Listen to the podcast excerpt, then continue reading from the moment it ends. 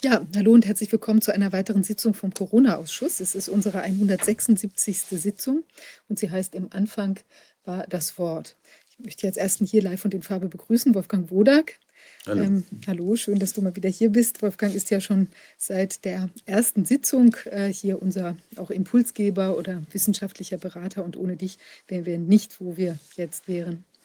Also es ist immer sehr schön, wenn Wolfgang hier ist. Und wir hatten hier gestern war ein Vortrag ähm, hier in Berlin, ähm, wo Wolfgang auch nochmal die Erkenntnisse zum aktuellen Stand zusammengefasst hat. Das war auch ein sehr schönes Event. Ich möchte bei der Gelegenheit hier kurz nochmal den Hinweis bringen. Es ist ein Handy liegen geblieben. Ich habe es an mich genommen ähm, und Besitzer, der Besitzerin zurückgeben. Wir haben schon einen Aufruf gemacht über, das, äh, über die E-Mails, die wir hatten.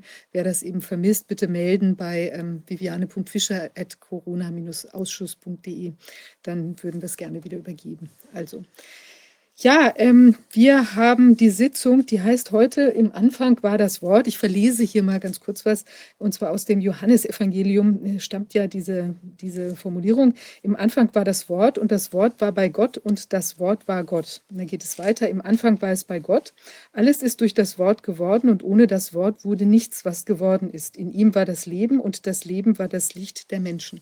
Also eine, eine sehr rätselhafte Formulierung, die äh, vielfältigen Interpretationen zugänglich ist. Der Faust hat sich daran auch mal abgearbeitet und ähm, hatte dann in seinem äh, Wissensdrang äh, versucht, äh, das Wort zu ersetzen. Also der hat, hat dann äh, formuliert ähm, im Anfang, ähm, äh, also aus der, aus der Szene im Studierzimmer, also die an ganz an eine zentrale äh, Formulierung. Er lernt in seinem, äh, also Szene, er lernt in seinem Studierzimmer und sucht in den Büchern das Wissen und er schreibt dann, ähm, versucht das zu ersetzen. Das Wort ist zu passiv, also sagt er, im Anfang war der Sinn, auch das schmeckt ihm nicht und dann sagt er, im Anfang war die Kraft. Äh, auch das ist nicht aktiv genug und im, schließlich kommt er auf die Formulierung, im Anfang war die Tat.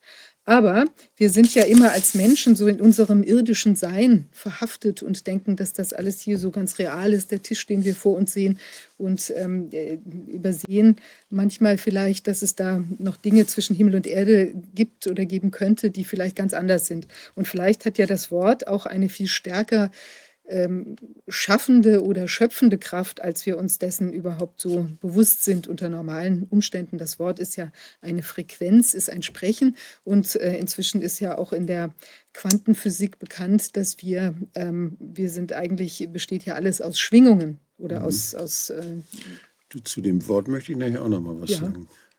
Willst du es jetzt direkt tun? Ja, ja das, weil es gibt jemanden, der hat gesagt, Leben ist Kommunikation.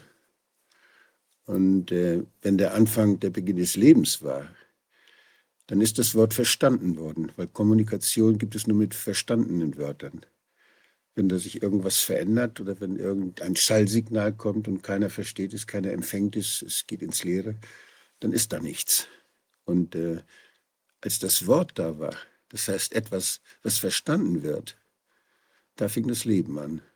Und wir kommunizieren ja untereinander mit Wörtern, aber auch in unserem Körper wird kommuniziert mit Hormonen, mit Nervenimpulsen, mit, das sind ja alles biologische Vorgänge.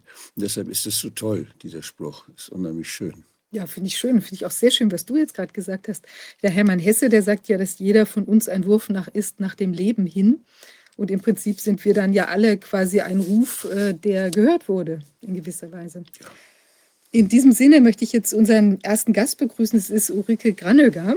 Sie ist äh, Journalistin ähm, unter anderem oder sie arbeitet mit zusammen mit äh, dem Solari Report. Das ist ja ein von äh, Catherine Austenfitz ins Leben gerufene Medium. Und ich bin auch darüber aufmerksam geworden auf ähm, ihre Arbeit und ihre ja, Auseinandersetzung mit den Dingen, weil ich habe da sehr, sehr spannende ähm, Videos gesehen zu Themen, zu denen Sie uns jetzt auch was sagen ähm, werden. Vielleicht ich, ich übergebe Ihnen mal das Wort und vielleicht können Sie sich noch einmal kurz vorstellen, so von Ihrem Hintergrund. Ja, vielen Dank, Frau Fischer, vielen Dank, Herr Dr. Wodak. Was für eine tolle Einführung das war. Ähm, das Wort äh, liegt mir auch sehr nahe. Ähm, ich selber, äh, mein Name ist Ulrike Granneger. Ich habe mich beschäftigt mit dem Thema, das ich heute vortragen möchte, nämlich ähm, eine Art von Quantenholographie der DNA. Und ich möchte gerne zeigen, dass im äh, Zusammenhang mit dem gesamten Impfchaos und mit dem neuen Wissen über mRNA, MordRNA, DNA, wo wir im Moment alle ähm, eingeweiht wurden und geschult wurden über drei Jahre hin, ähm, ist etwas ganz Wichtiges in meiner ähm, Ansicht nach vergessen worden. Und zwar dieser Wellenaspekt, dieser elektromagnetische Aspekt der DNA. Und darüber möchte ich heute sprechen. Ähm, ich selber, vielleicht kann ich mich ganz kurz vorstellen, wenn Sie möchten, ähm, ich arbeite für die Akademie für die Wissenschaft der Zukunft. Dort ähm, beschäftigen wir uns mit ähm, äh, unter anderem den biblischen Texten, apokryphen Texten, ähm, gnostischen Texten, unter anderem dem Henoch-Buch zum Beispiel. Und dort, wenn man diese äh, Texte studiert in einem wissenschaftlichen Licht, dann merkt man, da ist fast alles schon einmal gesagt worden. Und äh, viele Hinweise für unsere Zeit sind darin gegeben. Und ich arbeite auch ähm, für den Solari Report von und Austin Fitz, wie Sie schon erwähnt haben. Dort ähm, führe ich eine Wissenschaftsrubrik sozusagen. Ich nenne es Future Science, auch im Zusammenhang mit der Akademie für die Wissenschaft der Zukunft und ähm, bringe dort äh, wissenschaftliche Themen, die mich interessieren und die ein bisschen einen größeren Rahmen ähm, äh, der Information vermitteln und nicht nur das, was über das Mainstream äh, gehandelt wird. Also ähm, ich hätte heute auch eine Präsentation vorbereitet. Ich möchte mich entschuldigen für meine Stimme, die war eine ganze Woche ähm, weg und ist erst jetzt wieder zurückgekommen. Äh, ich hoffe, es geht trotzdem gut. Und ich hätte heute eine Präsentation vorbereitet, mit anhand welcher ich mich durch dieses Thema äh, bewegen werde.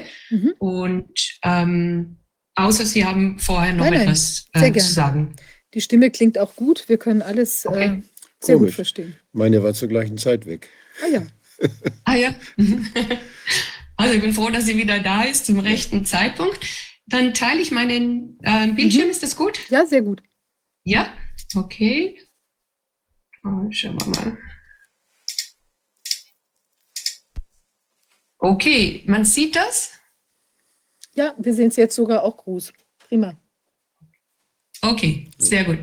Ähm, also, ich nenne das das Wellengenom. Ich habe einen ähm, vor fünf Jahren, ich beschäftige mich mit, seit über 20 Jahren damit. Ähm, und vor fünf Jahren habe ich für den Solari Report einen Bericht da, dazu gemacht. Den findet man auch auf YouTube ähm, heißt The Wave Genome Quantum Holography of DNA. Ähm, ich werde mich bemühen, in den nächsten Tagen, vielleicht ist ja dann doch ein bisschen Interesse geweckt, im Deutschen auch deutsche Untertitel ähm, anzubringen. Quantenholographie der DNA, auch ein Artikel vor kurzem ist erschienen im Nexus Magazin. Ähm, da könnte man äh, nachschauen.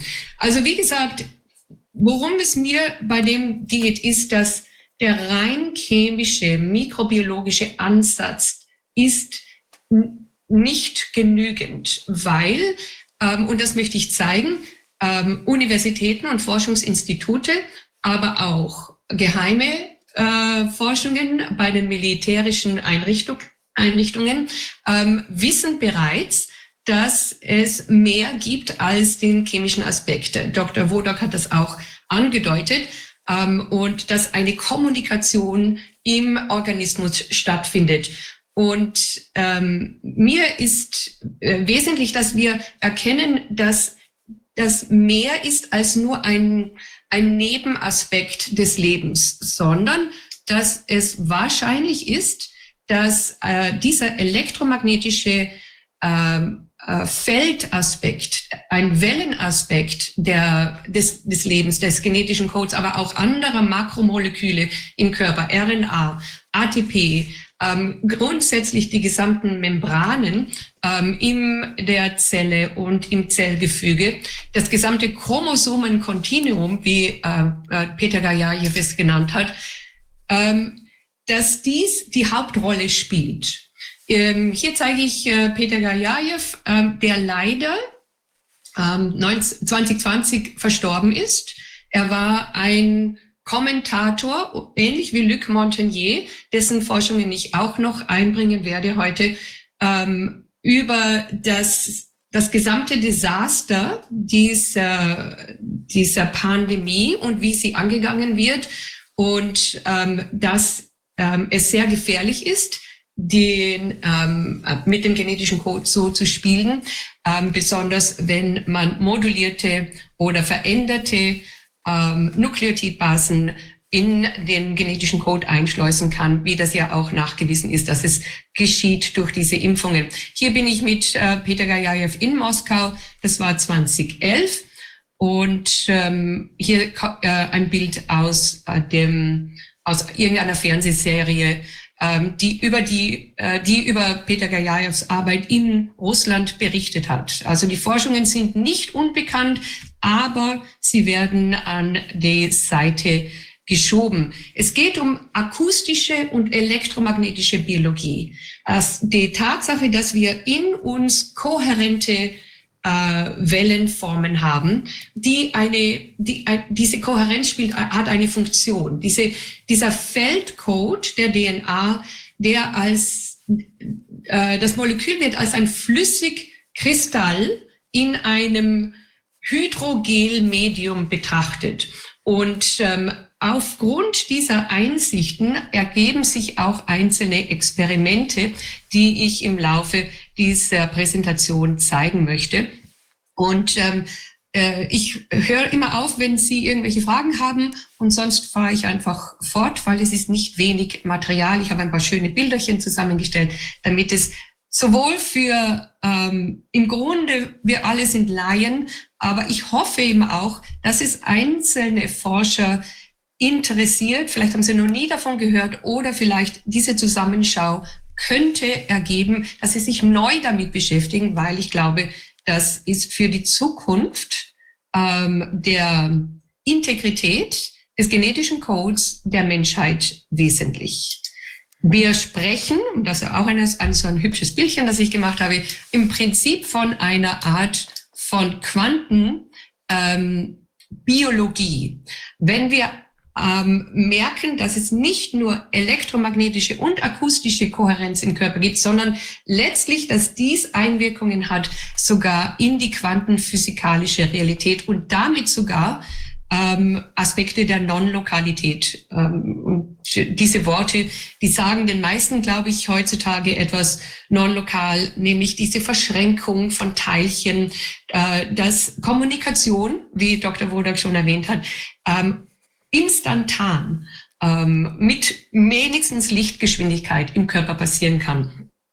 Und ähm, vor kurzem, das war erst, ähm, ähm, der, der kommende Artikel war erst ähm, in diesem Jahr beziehungsweise äh, Ende letzten Jahres veröffentlicht. Hier sehen wir einen Artikel, der auch davon ausgeht und Forscher immer mehr äh, davon ausgehen beziehungsweise Hinweise finden, dass es so etwas wie Quantenverschränktheit in der DNA gibt und die hat Funktion. Sie hält sozusagen die einzelnen Teilchen zusammen. Warum? Das werden wir noch sehen, weil die DNA, so wie sie in dem Zellkern vorkommt, dichtest gepackt ist. Das ist ein physikalischer Ausdruck.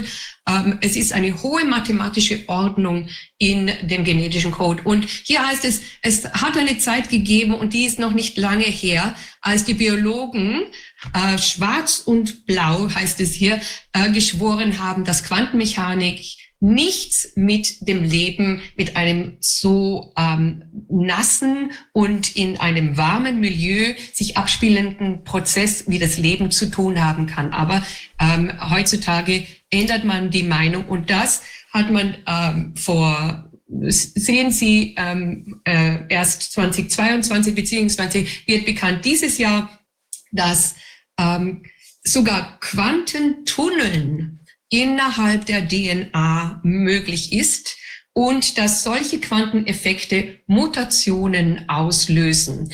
Ähm, der, äh, es ist eine Form des Protonentransfers durch Quantentunneln innerhalb von Femtosekunden, welche äh, Femtosekunden sind schneller oder kürzere Zeitabschnitte als die normalen biologischen Zeitskalen.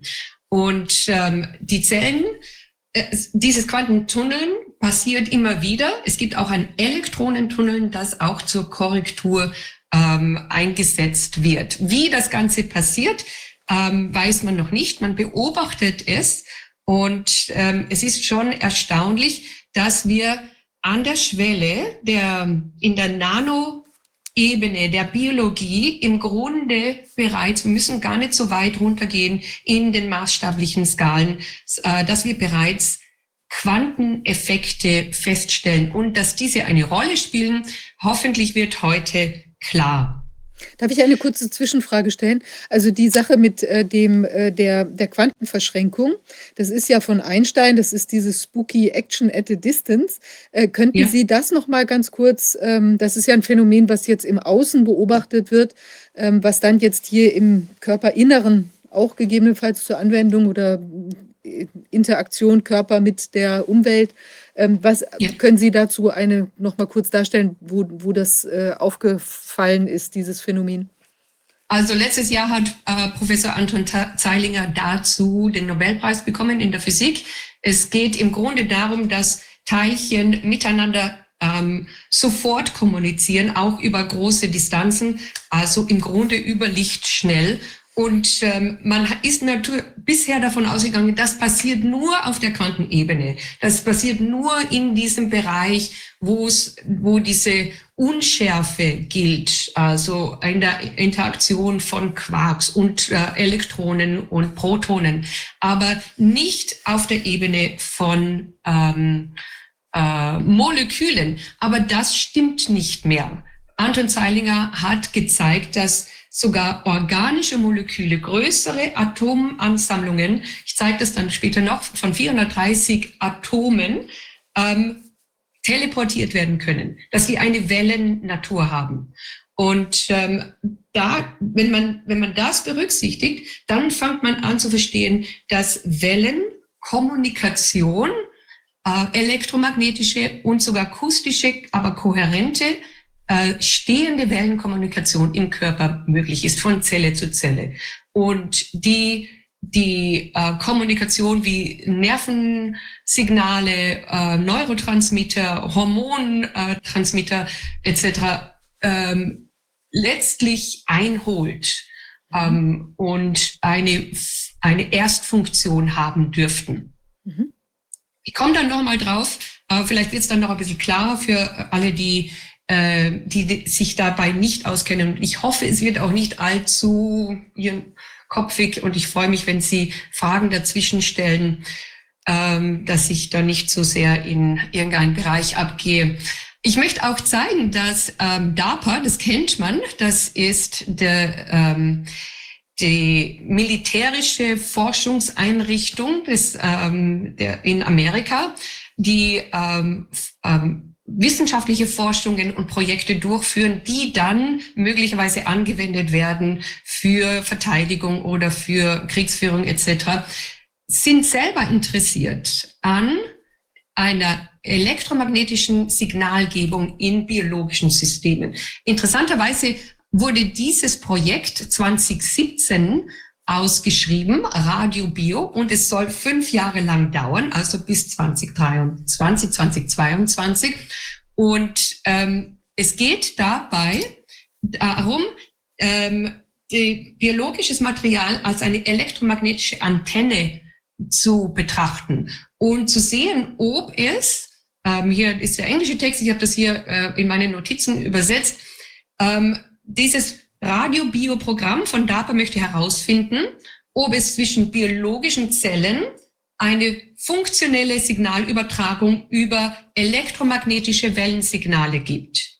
Welche Mechanismen involviert sind und welche Informationen übertragen werden. Die verstehen dann Zellstrukturen als Antennen, welche Informationen aussenden und empfangen können und die Frage wird gestellt, ist es möglich, dass wir solche Informationen äh, beeinflussen oder ob wir in Zukunft sogar vielleicht sowas wie eine Antenne bauen können mit ähm, Molekülen, ähm, vielleicht sogar mit biologischem Material, Oder vielleicht ist das schon gemacht. Ich bringe diese Dinge hier hinein, weil mir ein Anliegen ist, dass wir ähm, diesen elektromagnetischen Aspekt, diesen Wellenaspekt von des genetischen Codes ähm, wichtig nehmen, um äh, zum, um uns zum, also der, damit solche Forschungsinstitute nicht den Schritt vorausgehen und ähm, wir erst im Nachhinein entdecken müssen, oh, das wird lange schon angewendet. Weil wenn man weiß, wenn solche Dinge ausgeschrieben werden, dann ist schon lange äh, dahinter ähm, Jahrzehnte Forschung betrieben worden. Ähm, für uns ebenso äh, seit Jahrzehnten, seit 100 Jahren ähm, gibt es, ist es bekannt, dass es elektromagnetische oder Lichtkommunikation aus den Zellen gibt. Ähm, der erste, der das systematisch beschrieben hat, war Alexander Govic. Der hat das übrigens auf Deutsch beschrieben. Der hatte in München gearbeitet, war aber Russe oder Ukrainer, bin ich jetzt nicht, nicht ganz sicher. Ähm, er hat 1926 äh, das Buch geschrieben, das Problem der Zellteilung aus Phy äh, physiologisch betrachtet und 1932 die mitogenetische Strahlung. Sein ähm, Experiment mit zwei Zwiebelwurzelspitzen äh, ist bekannt ähm, beziehungsweise berühmt. Er hat äh, die, die Wurzelspitzen genauestens zueinander in Position gebracht und hat damit in der anderen Wurzelspitze äh, Zellteilung angeregt. Und er ist davon ausgegangen, dass biologische Photonen, also Lichtteilchen, irgendwie übertragen werden. Ähm, ein äh, einer, der das aufgenommen hat und ebenso ein sehr bekannter äh, Forscher aus Russland ist, den ich persönlich kennengelernt habe, ist Vlad Petrovich Kasnachev. Sein Foto, das ich gemacht habe äh, mit ihm. Ich habe auch das Institut besucht in Novosibirsk und ähm, kenne kenn mich dadurch ein bisschen auch aus, auch in seiner, äh, ich habe die, die Veröffentlichung, die auf Englisch erschienen ist, von seiner Arbeit Reflections on Life and Intelligence on Planet Earth äh, von Kasnachev und Trofimov ähm, wissenschaftlich im Englischen begleitet und ähm, weiß, dass er eine der großen Koryphäen ähm, in Russland ist, noch zur Zeit der, der Sowjetunion, aber auch später. Er ist einer der großen Vertreter des russischen Kosmismus, wie man das nennt, das sind Forscher, die sehen, dass wir eingebettet sind ähm, in größere kosmische Ströme, Sonnenströme, Teilchenströme aus der Galaxis, aus dem Sonnensystem und wie das medizinisch ähm, zu bewerten ist. Da gibt es, äh, könnte man ganz, ganz viel dazu sagen. Er hat ähm, eine elektromagnetische Wechselwirkung zwischen zwei Zellkulturen als Experiment äh, durchgeführt und hat den sogenannten zytopathischen Spiegeleffekt ähm, entdeckt oder beschrieben. Das wurde auch ähm, im Westen publiziert. Distant, also entfern, äh, interzelluläre elektromagnetische Interaktion oder Wechselwirkung über die Ferne zwischen zwei Zellkulturen. Und hier sehen wir eine Zellkultur, die zweite ist die Empfängerzellkultur. Dazwischen ist ein optisches Fenster. Sie sind nicht äh, miteinander in Kontakt, sondern nur über ein optisches Fenster ähm, sozusagen in Ausrichtung. Die eine Zellkultur wird nun infiziert mit einem Virus oder mit einem Giftstoff, mit einem Pathogen. Und was interessant ist, die andere Zellkultur beginnt dieselben Symptome äh, äh, aufzuweisen, denselben Virus zu generieren oder zu vervielfältigen, dieselben Vergiftungserscheinungen zu haben, wenn zwischen den beiden nicht Glas ist, sondern Quarz äh, äh dazwischen geführt, äh, durchsichtiges Quarz. Also Quarz lässt ultraviolette Strahlung hindurch. In, in dem Fall wird die zweite Zellkultur ebenso infiziert. Und das würde mehrere tausend Mal ähm, wiederholt und es ist ein erwiesenes Experiment, eine erwiesene äh, Realität, die auch ähm, im Westen publiziert wurde. Ähm, Peter Gajaev, von dem ich noch mehr berichten werde, ist auch sozusagen in dem Institut von ähm, Professor Kasnetschew groß geworden. Dort wurde sehr, sehr viel äh, von der Forschung, die ich heute zeige, ähm, initiiert beziehungsweise in die Welt auf den Weg gebracht. Ähm, wen wir in Deutschland haben, und ich hoffe, die meisten äh, Zuhörer kennen die tollen Forschungen von Fritz Albert Popp, der der Begründer jetzt bei uns der Biophotonenforschung ist. Er geht auch zurück auf Gurwitsch, auf Kasnatschew und auf andere Forscher, die zeigen, dass ähm, Licht aus der Zelle ausstrahlt. Und das, was er äh, gezeigt hat, ist, dass dieses Licht kein, sagen wir mal, Umgebungslicht ist, kein diffuses Licht, sondern das Wichtige daran ist, es ist kohärentes Licht. Die Biophotonen, die irgendwie im Körper erzeugt werden und die wir alle ausstrahlen und jedes Lebewesen ausstrahlen. Hier haben wir ähm, eine Alge, das ist die Alge an sich und hier sind die Photonen im, im Photomultiplier gezeigt oder hier eine Petersilie und hier als äh, Photonen. Das Licht, das wir ausstrahlen, ist kann man sagen, ein Laserlicht, ein kohärentes Licht. Es gibt Laseraspekte äh, innerhalb der Zelle. Und das hat zu tun, das möchte ich noch zeigen, deswegen habe ich ein bisschen einige äh, Folien zur, zur Veranstaltung, zur, zur Einführung. Das hat zu tun mit Quantenverschränkung. Das hat zu tun mit Überlagerung von Wellen von den einzelnen Teilen und Molekülen, die sich nie stabil im Körper befinden, sondern ständig in Vibration sind. Und dadurch kommt es zu Überlagerungsmoden, die sich kohärent äh, formen bis zu einem elektromagnetischen, aber auch, wie wir sehen werden, akustischen Laser. Da habe ich eine Frage, wenn ich ja, bitte. Ähm, das ist ja wahrscheinlich bekannt, dass es in der Tiefsee Fische gibt, die Licht erzeugen und, mhm. damit, und damit ihre Beute anlocken. Sind da ähnliche Phänomene, spielen die ähnliche Phänomene eine Rolle? Ähm, soweit ich weiß, sind das bestimmte Enzyme, äh, die, mit denen sie Licht erzeugen. Ähm, aber glaub, also für dieses eine Anziehen ähm, von Licht äh, und durch Lichterzeugung in der Tiefsee, glaube ich, sind die Biophotonen ähm, nicht zuständig. Aber ganz genau weiß ich es jetzt nicht. Ich glaube, es sind ähm, Enzyme in der Haut. Und darf ich noch fragen, also bei dieser Alge da, ähm, mhm. sieht man ja, dass das äh, dieses ähm, Spektakel da so sich auch etwas außerhalb der eigentlichen Algenstruktur äh, abspielt. Das wirkt ja fast wie so eine, ich will jetzt nicht sagen Aura, aber es wird ja immer gesagt, dass, ja. es, dass die Menschen ja. oder man spürt ja manchmal auch einen anderen Menschen so, äh, wenn er hinter ja. einem steht oder man kann das so, äh, kriegt Schwingungen von, irgend, von einem anderen Menschen und vielleicht sind das ja so Phänomene, wenn das das bei uns auch gäbe, dass es so über unsere körperliche Abgrenzung, wie wir sie zumindest wahrnehmen, hinausstrahlt. Ganz genau. Ganz genau. Es ist, das, das ist eine der Konsequenzen, ähm, des Materials von heute, ist, dass, dass wir nicht abgegrenzt sind.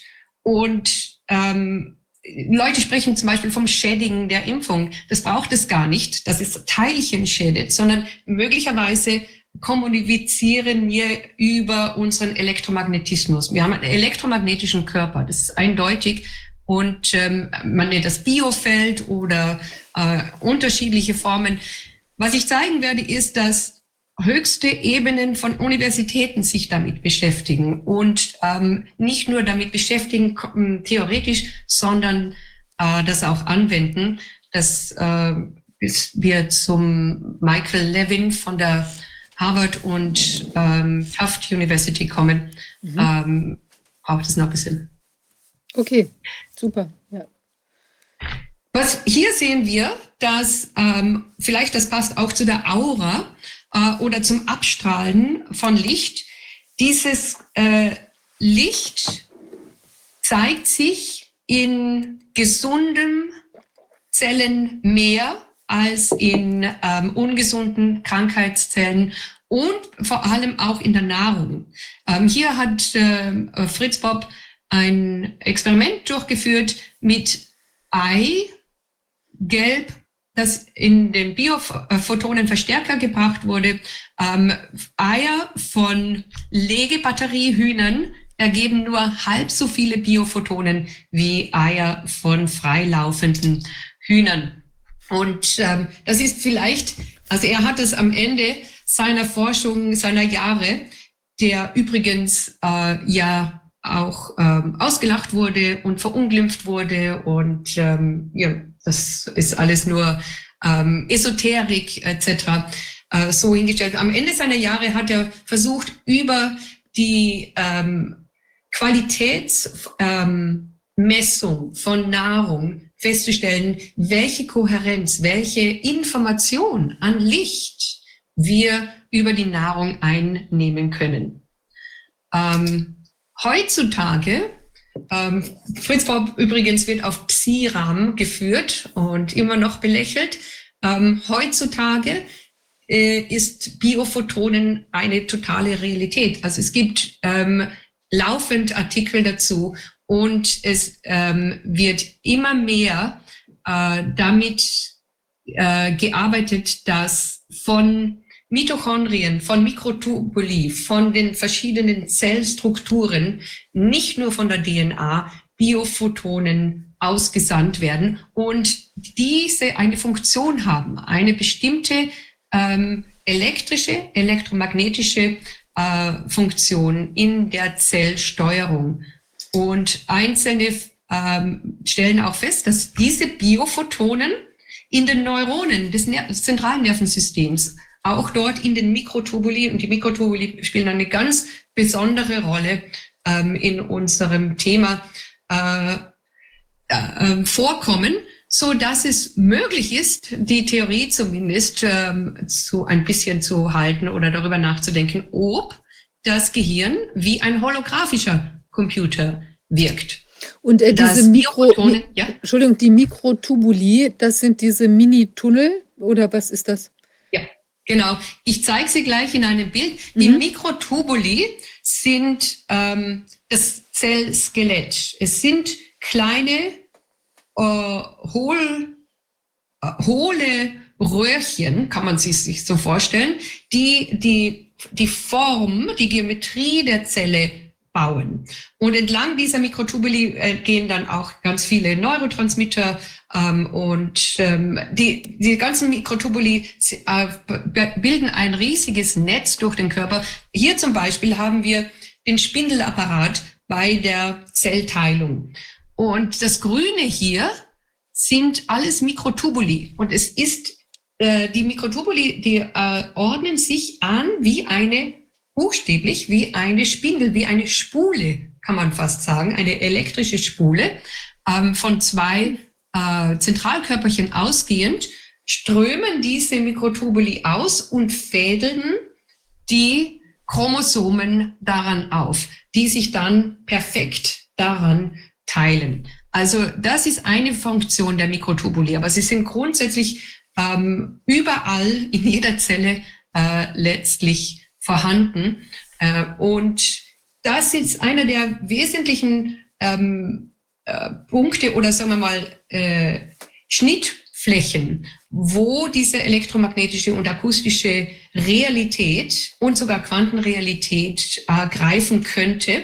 Deswegen erwähne ich das. All diese äh, ist vorausgehend, um die folgenden Experimente, die ich dann zeigen möchte, plausibel zu machen. Weil man kann nicht einfach nur die Experimente zeigen und dann, ja, das ist, ähm, äh, es, all das ist eine Forschung, die leider nicht wie die Mikrobiologie ein großes Lehrbuch hat, sondern die ist im Entstehen. Und ähm, ich glaube, es gibt auch Kräfte, die verhindern möchten, dass wir davon genauer wissen. Sie kennen doch wahrscheinlich die, diese Bemühungen von Elon Musk, der versucht, so äh, Schnittstellen zwischen Maschine und Menschen herzustellen. Und mhm. äh, es, es, liegt nahe, dass da solche Erkenntnisse eine große Rolle spielen könnten. Wird das schon benutzt? Ja, ich glaube, ich persönlich glaube, es wird benutzt.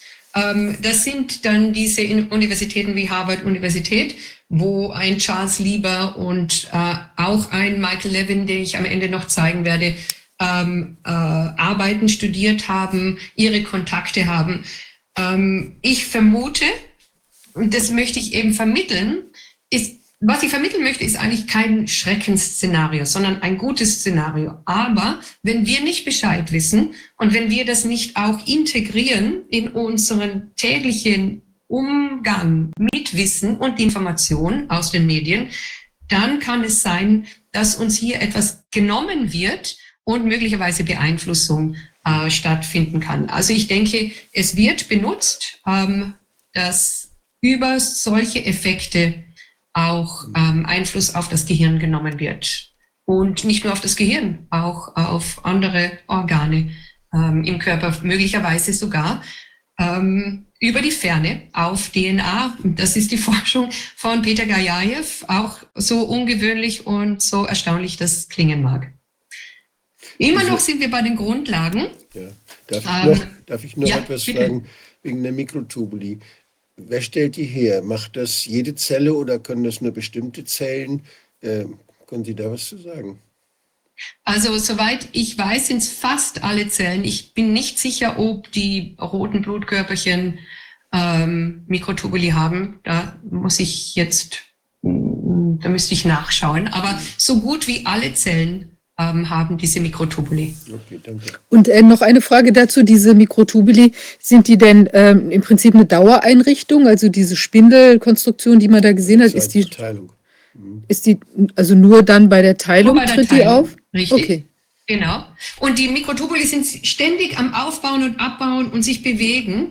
Äh, da ist nichts Statisches überhaupt im Körper. Aber ähm, weil das so klein ist, die Räume, äh, man muss sich das vorstellen, zwischen den, hier sieht man Mikrotubuli so aufgestellt und dazwischen sind auch ähm, Verbindungsproteine.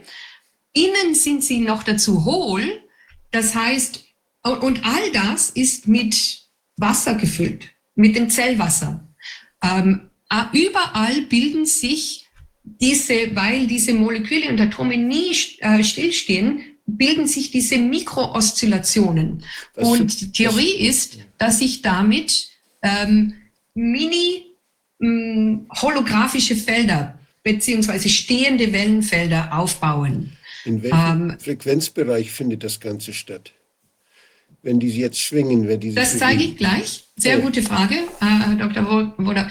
Ähm, in mehreren Frequenzbereichen, von Kilohertz bis Gigahertz. Ja. Und äh, ja, diese Oszillationen nennt man Fröhlich-Oszillationen. Die gehen zurück auf Herbert Fröhlich, der diese ähm, Spooky Action at a Distance, also diese Bose-Einstein-Kondensat-Idee, äh, vorausgesagt hat, schon 1968, dass es ähm, in der Zelle akustische Kohärenzschwingungen geben könnte, welche Bose-Kondensationen aufbauen. Also das sind Bereiche, wo äh, verschiedene Teilchen wie eines agieren oder wo eben eine Wellenaspekt ähm, dazu kommt.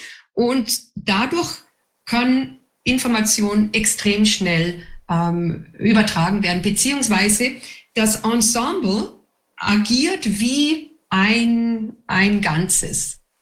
Und ähm, diese Schwingungsmoden hat man vor kurzem ähm, äh, in verschiedenen Frequenzbändern festgestellt. Möglicherweise sind auch noch mehr. Das ist die Arbeit von Anirban Bandyobadai, den ich äh, interessierten Zuhörern, Forschern und so weiter auch ans Herz lege.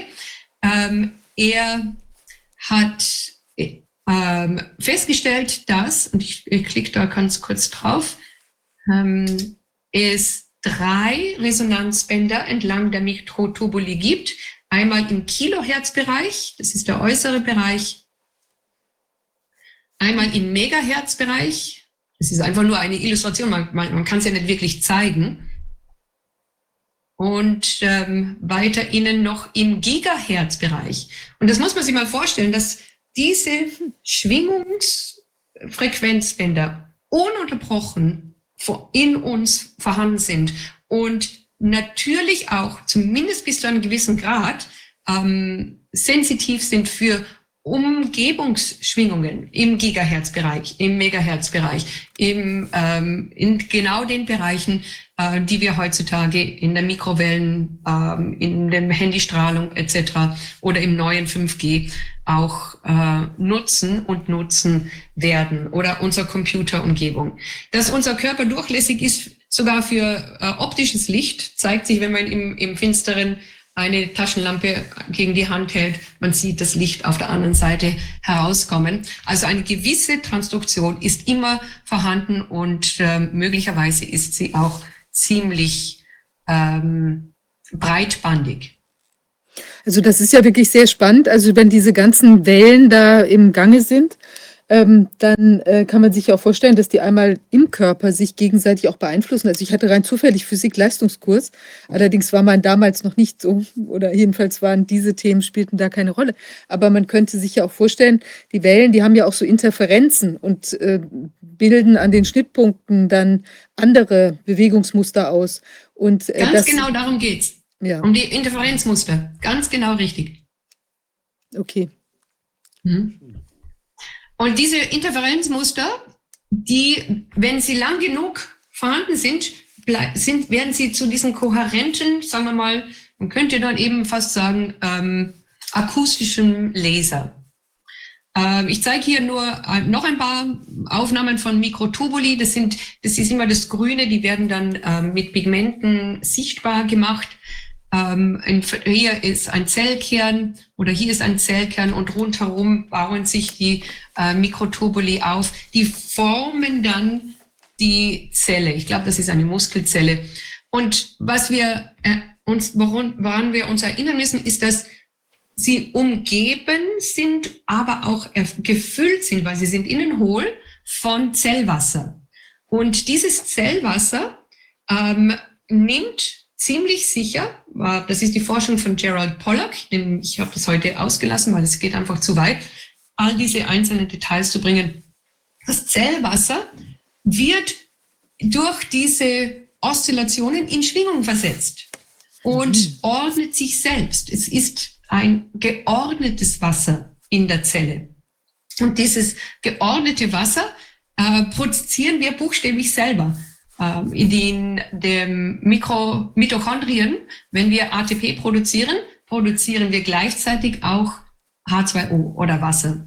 Ähm, und dieses Wasser ähm, ist also ein ständiger Prozess von, sagen wir mal, in einer, der wird in eine Schwingungsordnung versetzt. Und was dann daraus entsteht, ist so etwas wie ein Flüssigkristall. Es ist kein Kristall, es ist kein Wassereis, es ist kein flüssiges Wasser, wir sind auch kein Wasserbeutel, äh, der durch das Leben geht, sondern wir, äh, wir haben in der Zelle flüssigkristalline, negativ geladene Wasserschichten und die bauen sich besonders entlang dieser Oberflächen, dieser Grenzflächen von denen es unendlich viele gibt, wenn man schaut nochmal die Mikrotubuli, wie viele es davon gibt, aber auch entlang aller anderen Membranen, die schwingen, bauen sich diese flüssigkristallinen Wasseroberflächen oder Flächen auf mit besonderen Eigenschaften.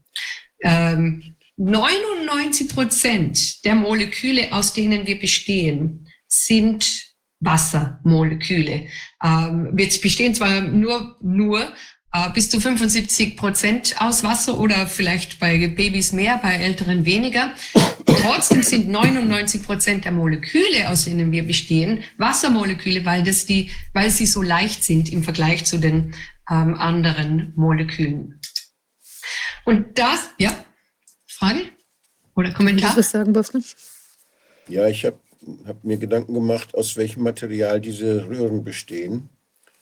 Und, ja, äh, Tubulin, da, ein Protein. Da, ob es da Effekte der Osmose auch irgendwo gibt? Ähm, glaube ich nicht. Der Wasserosmose, also das glaube ich jetzt nicht. Die Tubulin sind aber Dipole. Also da gibt es bestimmte elektrische ähm, Effekte. Ah ja, Grenzen, ja. Mhm. Das alles führt zur Grundlage ähm, der Ideen, also das ist theoretisch, ähm, der, eine Theorie, die aber zum großen Teil auch in Praxis ähm, zumindest ihren Niederschlag gefunden hat, zu der Idee, dass wir ähm, ähm, in der Zelle eine Art von äh, gelartigen flüssigkristalline Schwingungsmatrix haben, entlang welcher sich, das ist die Idee von Gajaev, holographische Information bewegt. Dass also die DNA, und die DNA ist, kommen wir gleich dorthin, ähm, hochgeordnetes Molekül, wie wir schon vorher gesehen haben, Quantenaspekte halten diese einzelnen Atome äh, zusammen, äh, dass die DNA ein solcher, sagen wir mal, ein Soliton, eine stehende Welle ist, an, über welche Information transportiert wird. Und die Information ist eine Kombination von elektromagnetischem und akustischen Schwingungsfeldern beziehungsweise Lasern.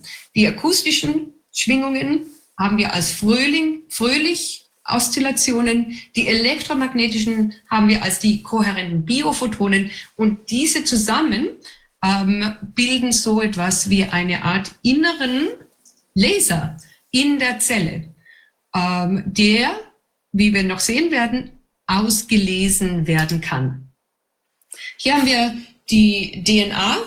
Ähm, und ich hoffe, ich gehe auch nicht zu schnell. Die zeigt sich, wie sie gepackt ist. Meistens denken wir an DNA als diese zwei Stränge, die in eine Helix äh, gewunden sind.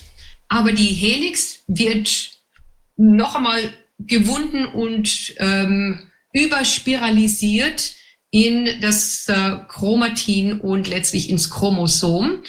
Ähm, und wird so dicht gepackt, dass wenn würde man die DNA auseinanderfädeln, also in einen Faden, dann wäre sie buchstäblich ein, eine DNA, ein, ein Chromosom ähm, äh, zwei Meter lang. Und das aber zusammen gepackt wird, ähm, aufgerollt wird und zwar nicht in einen Knäuel, sondern in perfekte Ordnung in 200 Nanometer kleine ähm, äh, Strukturen.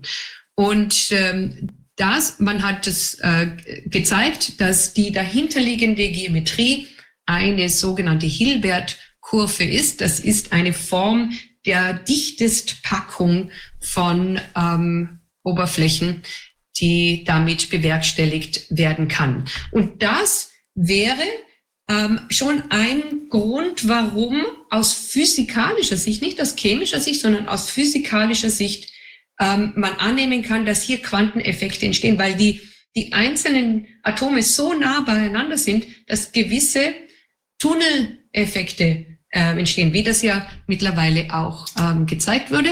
Äh, das habe ich schon gezeigt, diesen, oder dass die äh, DNA als eine fraktale Antenne, das ist eine fraktale ähm, Geometrie, diese Hilbert-Kurve ähm, oder auch die Aufansicht der A-Form der DNA ist, äh, sieht man fraktaler Natur, eine perfekte geometrische Ordnung, die sich darin aufbaut, auf so kleinen Raum. Auch das allein schon ist die Frage, wie geht das? Das muss aus der Physik und aus der, der der Kommunikation der einzelnen Teilchen zueinander ähm, entstehen. Dass also DNA als fraktale Antenne in elektromagnetischen Feldern betrachtet werden kann und somit, so wie Gajaev es ähm, vermutet hat, ähm,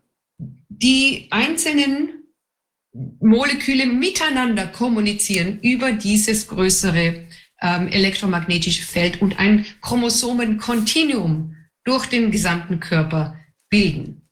Dass das Molekül also buchstäblich zu einem Quanten, einem harmonischen Quantenoszillator äh, wird.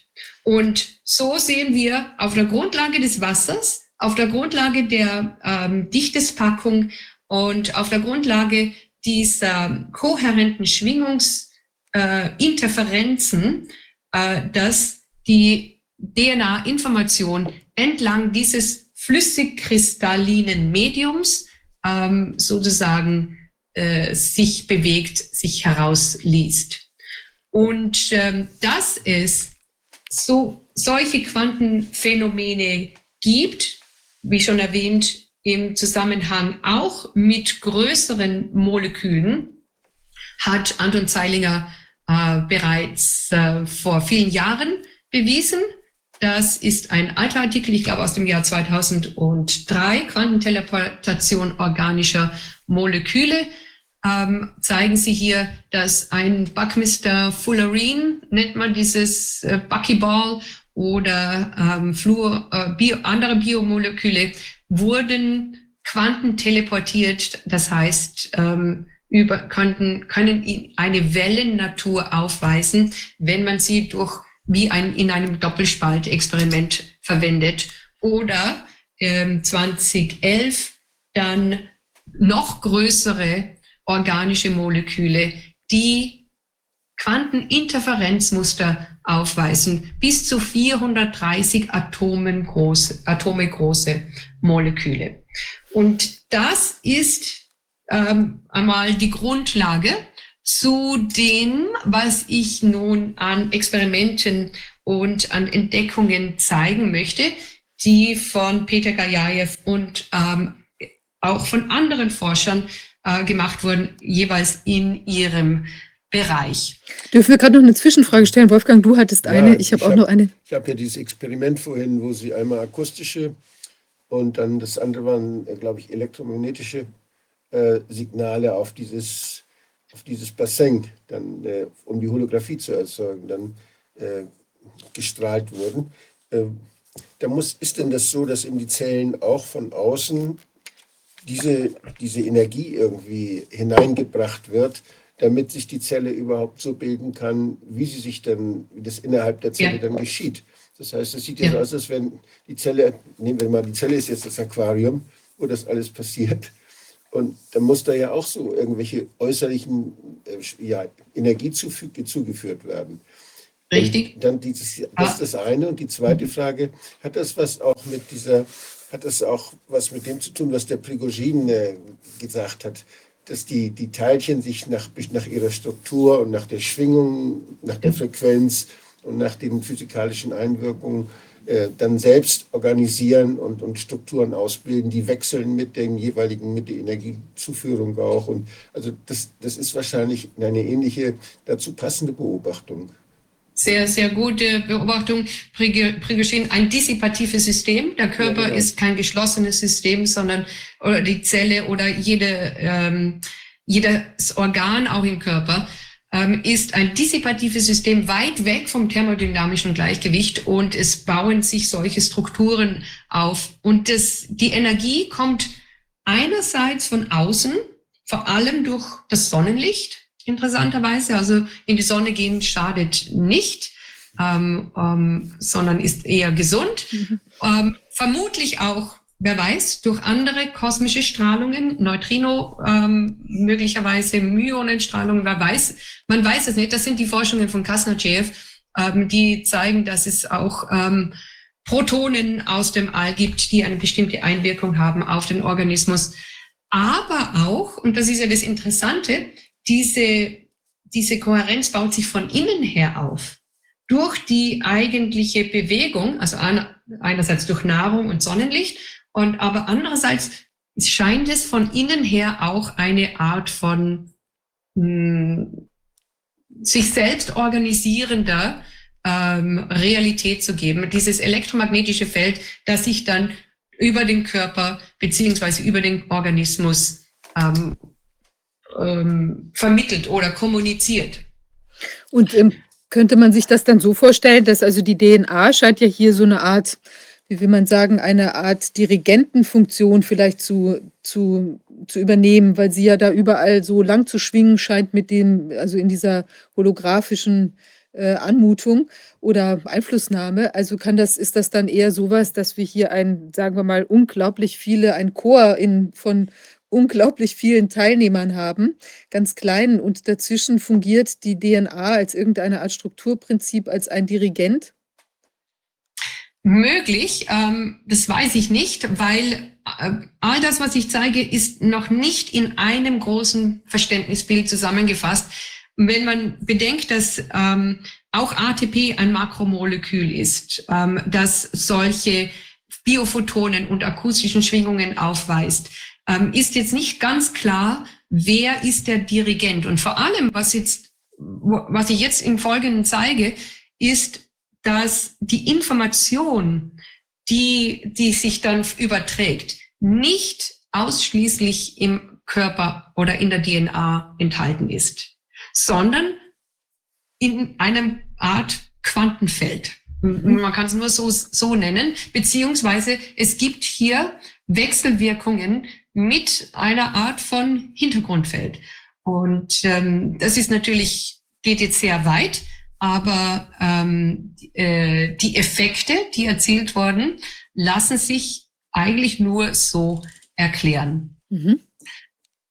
Also ähm, die, diese Holographie, es geht ja um die Quantenholographie der DNA mhm. ähm, und holographische Information über den gesamten Körper. Ähm, diese wurde, erste Hinweise darauf hat man 1985 in Experimenten äh, entdeckt als ein Nebeneffekt von Forschungen, die Schwingungsmoden von DNA in Lösungen erforschen wollten mit einer dynamischen Lichtstreuung. Man, äh, hier ist das abgebildet. Man streut, man äh, fokussiert einen Laser oder strahlt einen Laser auf eine DNA-Probe und ähm, schaut, wie, welche Schwingungsmoden darin enthalten sind. Die werden abgestrahlt von den einzelnen äh, Teilchen darin. Und da, der äh, Laser, der verwendet wurde, ist ein Laser von Tertischny, ein Helium-Neon-Laser. Und was man ähm, festgestellt hat bei diesen ersten Experimenten ist, dass ähm, hier da, dass etwas übrig bleibt an Schwingungsmuster, selbst wenn die eigentliche Probe entfernt wurde. Ähm, das ist ein äh, Bild, das ähm, 1994, glaube ich, veröffentlicht wurde. Ähm, wir sehen hier die Abbildung von ähm, einer ähm, Kammer sozusagen, einer, einer Photonenkammer. Man sieht den, äh, hier ist noch keine Probe hineingestellt. Man sieht nur einzelne Photonen, die äh, gemessen werden.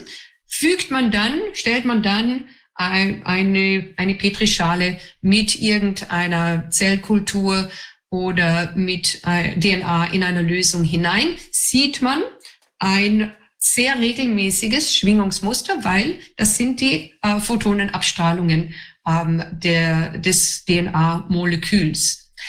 Was aber interessant ist oder was so faszinierend war und wo, warum man auf diese ganzen Sachen gekommen ist, ist, dass nachdem man diese Petrischale entfernt hat, hat man immer noch über mehrere Stunden bis zu Tagen oder Wochen ein, eine Art Phantom-DNA, äh, äh, gemessen, als Photonenmuster in der Kammer. Und das ist etwas, was man sich kaum erklären kann, dass die Photonen eben nicht zurückschwirren in ihr äh, diffusen Zustand, sondern schwingend bleiben in ihrem Ordnungszustand. Und äh, deswegen hat man vermutet, es muss so etwas geben wie eine Art Interaktion mit, mit einem gewissen Hintergrundfeld, ähm, mit einem Quantenfeld, das dann diese äh, verlängerten Signaturen der DNA selbst, während sie nicht vorhanden ist, rein physisch nicht vorhanden ist, ähm, im Feld widerspiegelt.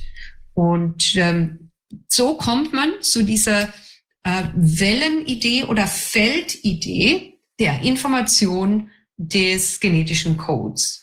Und das hat man dann über viele äh, Jahre und ähm, ganz viele Experimente ähm, erforscht.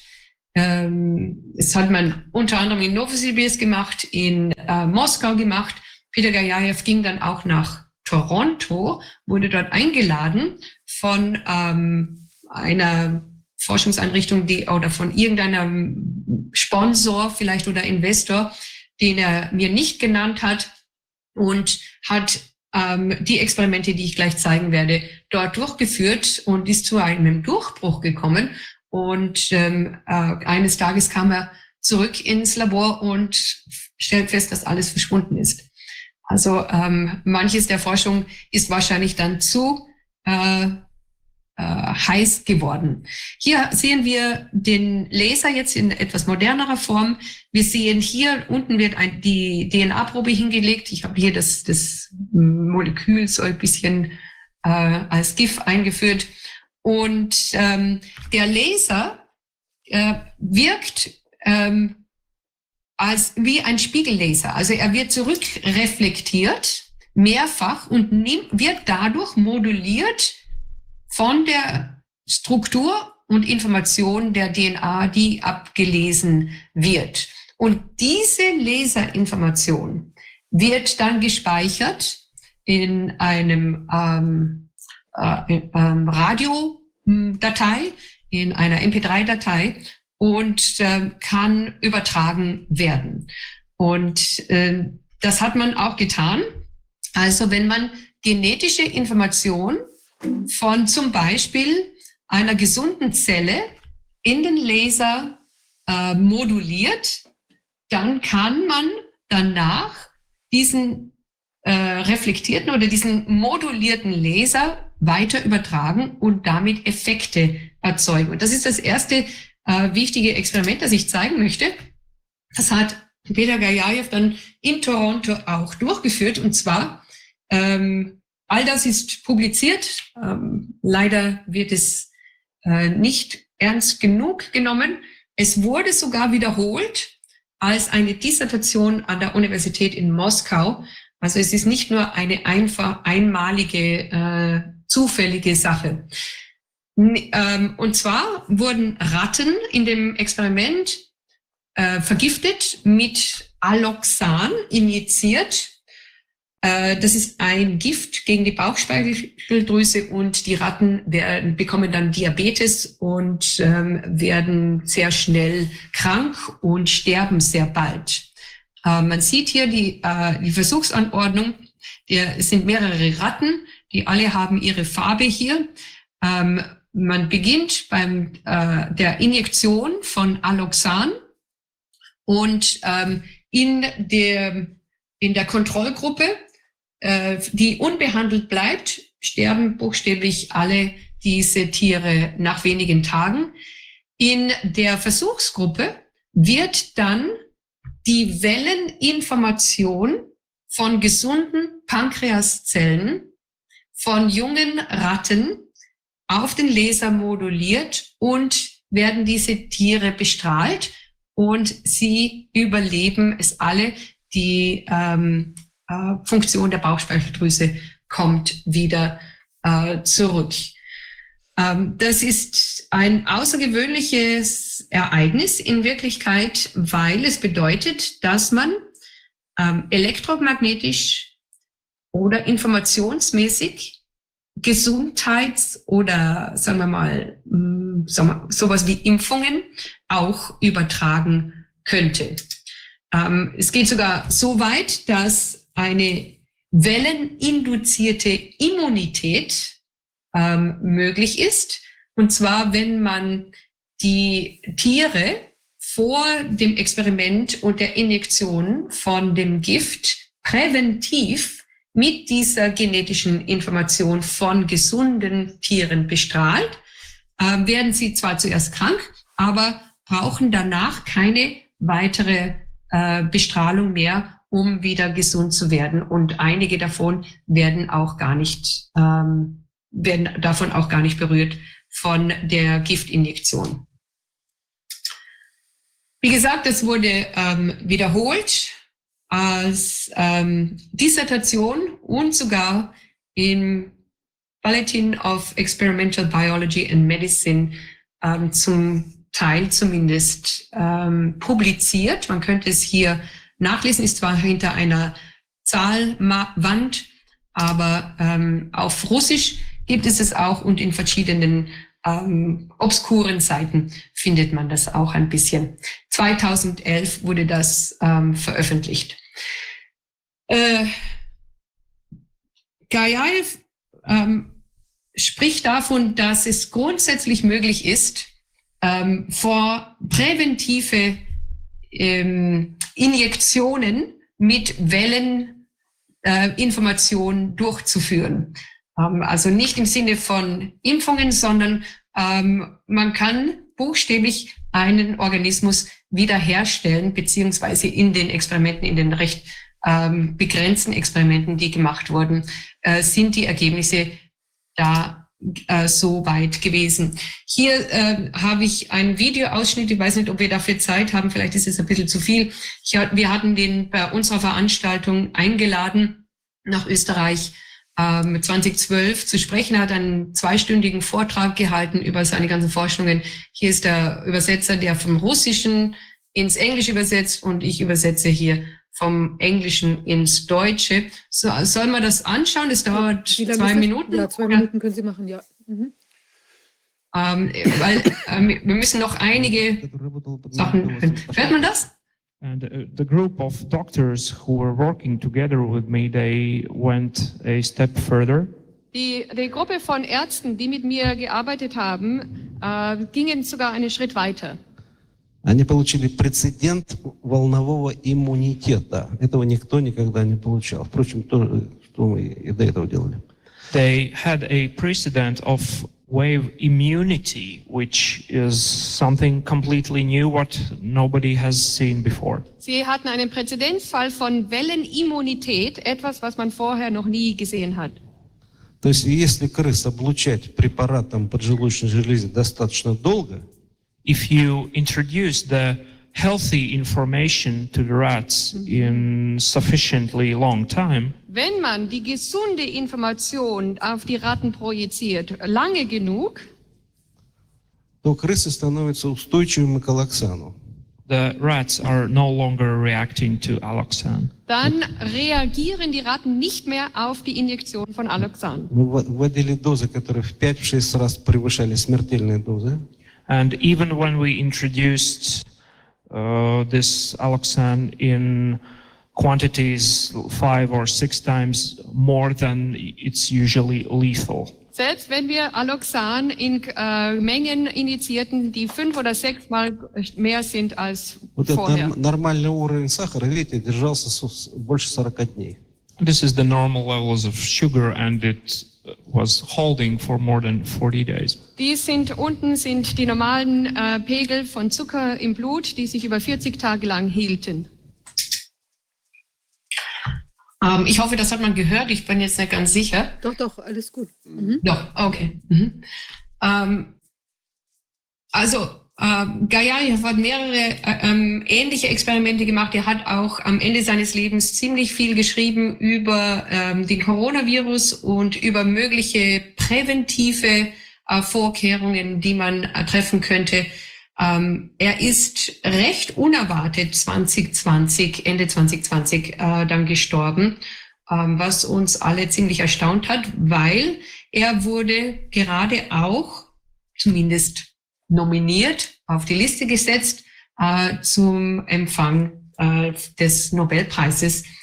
Ähm, und wäre noch sehr interessant gewesen, was geschehen wäre, wenn solche Informationen ähm, in eine größere Öffentlichkeit gekommen wären.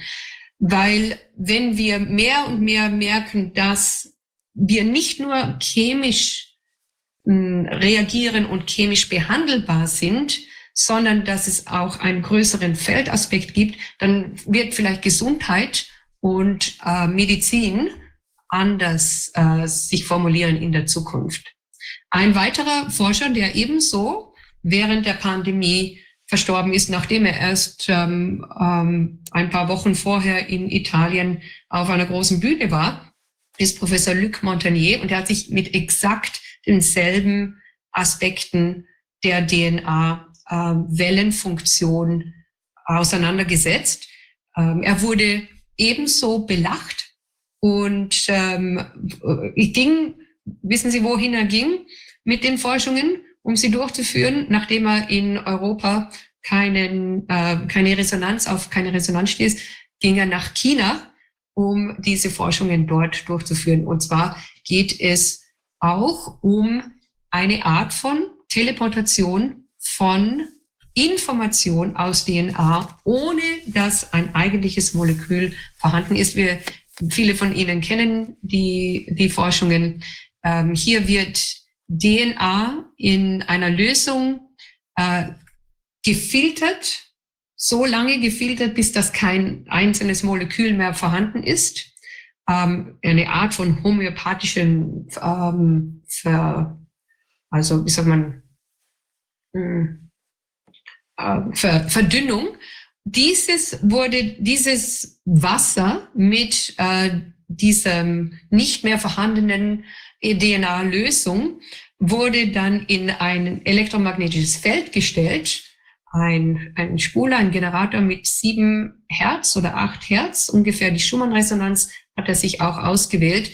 Und dann wurde die, äh, eine zweite, äh, ähm, ein Reagenzglas in diese selbe Spule gestellt, die kein DNA vorher drinnen hatte. Und, und dieses zweite Wasser wurde dann verwendet, um mit PCR ähm, also mit ähm, den Elementen, die eine DNA wieder aufbauen können, ähm, der, zu, festzustellen, ob die Information übertragbar ist. Und tatsächlich hat man, obwohl letztlich messbar kein Molekül da war, auch vorher keines drinnen war, sondern die Information elektromagnetisch auf die zweite, auf das zweite Reagenzglas übertragen wurde, ähm, konnte man die DNA-Fragmente wieder aufbauen mit PCR. Und man konnte sogar dieses, ähm, dieses Schwingungsfeld, dieses Frequenzmuster aufzeichnen, ähm, digitalisieren, nach Italien schicken, in Italien über den Computer wieder auf ein, äh, eine, eine Wasserreagenzglas äh, projizieren und die PCR-Mixtur ergab wiederum DNA-Fragmente. Ähm, das ist publiziert. Das ist ähm, sowas von außergewöhnlich, äh, dass hier letztlich aus dem Nichts mh, hm, DNA entstehen kann, weil sie vorher in dem Wassermolekül gespeichert wurde und irgendwo eine Art von äh, Feld Muster äh, bestehen muss, wodurch diese DNA-Information weiter transduziert werden kann. Elektromagnetische Signale werden produziert von wässrigen Nanostrukturen aus bakterieller DNA-Sequenz. Und hier noch einmal eine Abbildung dazu. Ähm, wie das schon erklärt ist, das DNA-Fragment zuerst in der wässrigen Lösung, dann wird es ähm, verdünnt äh, viele Male sozusagen ähm, verschüttelt. Dann wird es mit elektromagnetischen Feldern behandelt und ähm, eine nahestehende, allein wässrige Lösung wird mit elektromagnetischem, selben magnetischen Feld behandelt und bringt dann dieselbe, ähm, dasselbe DNA-Fragment wieder hervor, nachdem es ähm, aufgebaut wurde. Ein ähnliches Experiment hat äh, Peter Gajajew selber durchgeführt und hat ebenso ähm, DNA-Fragmente buchstäblich, man muss das so, so sagen, materialisiert, ähm, nachdem vorher keine ähm, eigentliche DNA oder, oder Moleküle messbar äh, waren. Das hört sich ja wirklich so an, als würde hier ja auch eine wissenschaftliche Rehabilitation der Homöopathie äh, Absolut. Ja, Absolut. Geschehen. Ja, ganz genau. Es wird ja immer, es, ich erinnere mich an eine Fernsehsendung, wie heißt der noch, dieser, dieser, dieser Mensch, der immer so sich, sich, lustig macht über andere. Wie der Böhmermann? Oder? Ja, genau. Der, mhm. der, der, hat das, der hat sich ja mal über die Homöopathie so lustig gemacht und hat dann, da war nachher gar nichts mehr drin und dann fing er an zu lachen. Mhm. Und das, das war so ein Effekt, der das alles kaputt machte. Aber vielleicht kann mhm. Herr Böhmermann sich ja auch mal mit diesem Thema befassen und dann gibt es vielleicht noch eine Sendung. Ja, Ist denn, Müsste man. Mhm. wie ist denn das, diese Idee, ähm, da war ja die, dass das gespielt wird, diese, dieser Sound, dieses Soundfile. Was macht denn diese DNA? Äh, kann man das äh, als, was macht die für ein Geräusch? Ähm, das, ähm, man hört eigentlich ähm, eher so ein Krächzen oder Kratzen oder ähm, äh, man hört jetzt keine tolle Musik ähm, da drin. Ähm, es wird, Gajajew hat das später dann so gemacht, das, das möchte ich eigentlich gar nicht so richtig erwähnen, weil ähm, bei manchen dieser Forschungen ist dann am Ende, gerade was die Russen betrifft, die müssen immer Geld verdienen, ähm, ist dann auch irgendwie ein Geschäftssinn dabei und es ist sehr schade, weil er ja auch nicht mehr m, Forschungsgelder bekommen hat, sondern müsst, viele Leute müssen das dann ähm, allein äh, sich durchkämpfen, wie der Fritz Bob ja auch. Ähm, das, man hört das jetzt nicht als irgendwie einen wunderbaren Klang, ähm, Mhm. den man nachvollziehen kann. Aber was mich interessiert ist, wenn man äh, und was der, wie heißt der, Luc Montagnier gemacht hat, er hat virale DNA-Fragmente teleportiert und wieder konstituiert. Wenn man das in eine MP3-Datei verpacken kann, dann frage ich mich, was hören wir möglicherweise, beziehungsweise was kann man ein, einpacken in ein Musikstück oder in eine Fernsehsendung, ähm, das dann ebenso ähm, ausstrahlt. Keine Ahnung. Also, Also es gibt ist es, nur wenn ich das, ja, wenn ich das jetzt höre, so diese, diese neuen Erkenntnisse, denke ich sofort an Patente. Gibt es da, Mhm. gibt es da Leute, die die technische Anwendung sich schon angeeignet haben und Patente auf diese Möglichkeiten dann angemeldet haben? Das, ähm, bei, de- bei den Folgen gibt es ein Pa- Patent, bei dem CN Kanchen, ähm, ob der, ähm, ich glaube, dass äh, Luc Montagnier auch Patente angemeldet hat. Ähm, Es wäre wär interessant, wenn es da, wenn man da mal die Patentdateien scannen würde, ob es nicht auch von Seiten der DARPA oder von, von, von Instituten, die das Ganze dann insgeheim weitertreiben, die also nicht so sehr gleich veröffentlichen, aber niemand wird dort aus dieser Szene äh, die Chance vorüberstreichen lassen, das als Patent anzumelden. Die werden es versuchen geheim zu halten, aber im Patentwesen muss man ja veröffentlichen. Und Ja. äh, sonst kann man keine Ansprüche geltend machen. Das ist also immer eine gute Quelle, um solche Dinge rauszufinden. Ja, da haben Sie äh, ziemlich sicher recht. Die Frage ist nur, wie wird es formuliert? Ähm, kann man das dann so finden ähm, mit den Worten, die wir hier haben oder die ich Ja. hier benutze? Ähm, oder werden ganz andere Formulierungen verwendet? Richtig, Was meistens der Fall ist. Der, ich, ich möchte noch zwei Forscher zeigen, die, ähm, also das ist der, der folgende, da kann ich sehr wenig Beweise dazu bringen, sondern nur das, was veröffentlicht wurde im Rahmen äh, von russischen Artikeln, russischer äh, Forschungsliteratur und ähm, Fernsehsendungen buchstäblich, wie bei uns auch die Forellen damals ähm, von Ebner und Schürch ins Fernsehen gekommen sind und jetzt sind sie alle verschwunden und niemand mehr spricht davon, hat man auch Gajajew und Zienkanchen im russischen äh, Fernsehen gezeigt. Und deswegen gibt es einige Aufnahmen dazu. Ich, ich hätte so etwas, das erwähne ich auch in meinem Bericht, in meinem Video, nicht ernst genommen, wäre es nicht bestätigt von ähm, äh, Kasnachev und Trofimov in Novosibirsk, die mit Zienkanchen selber auch gearbeitet haben, die eine ganze Konferenz vor Jahrzehnten veranstaltet haben, um seine Forschungen zu analysieren und zu besprechen. Und zwar, ähm, das ist ein Chinese, äh, geboren 1993 und der äh, Medizin studierte, aber auch Radiotechnik und Kybernetik und der sich auch mit dem Elektrotechnik oder der Elektronik des Gehirns beschäftigt hat. Und ähm, der dann nach der Kulturrevolution geflohen ist und nach Russland hinübergegangen ist und dort Experimente weitergeführt hat. Entschuldigung. Der Die- kann nicht 1993 geboren sein, oder? 1933. Ja, Ja, habe ich, hab ich was anderes gesagt? äh, 93. Er ist jetzt Ja, okay. 90, vielleicht lebt er noch, keine Ahnung.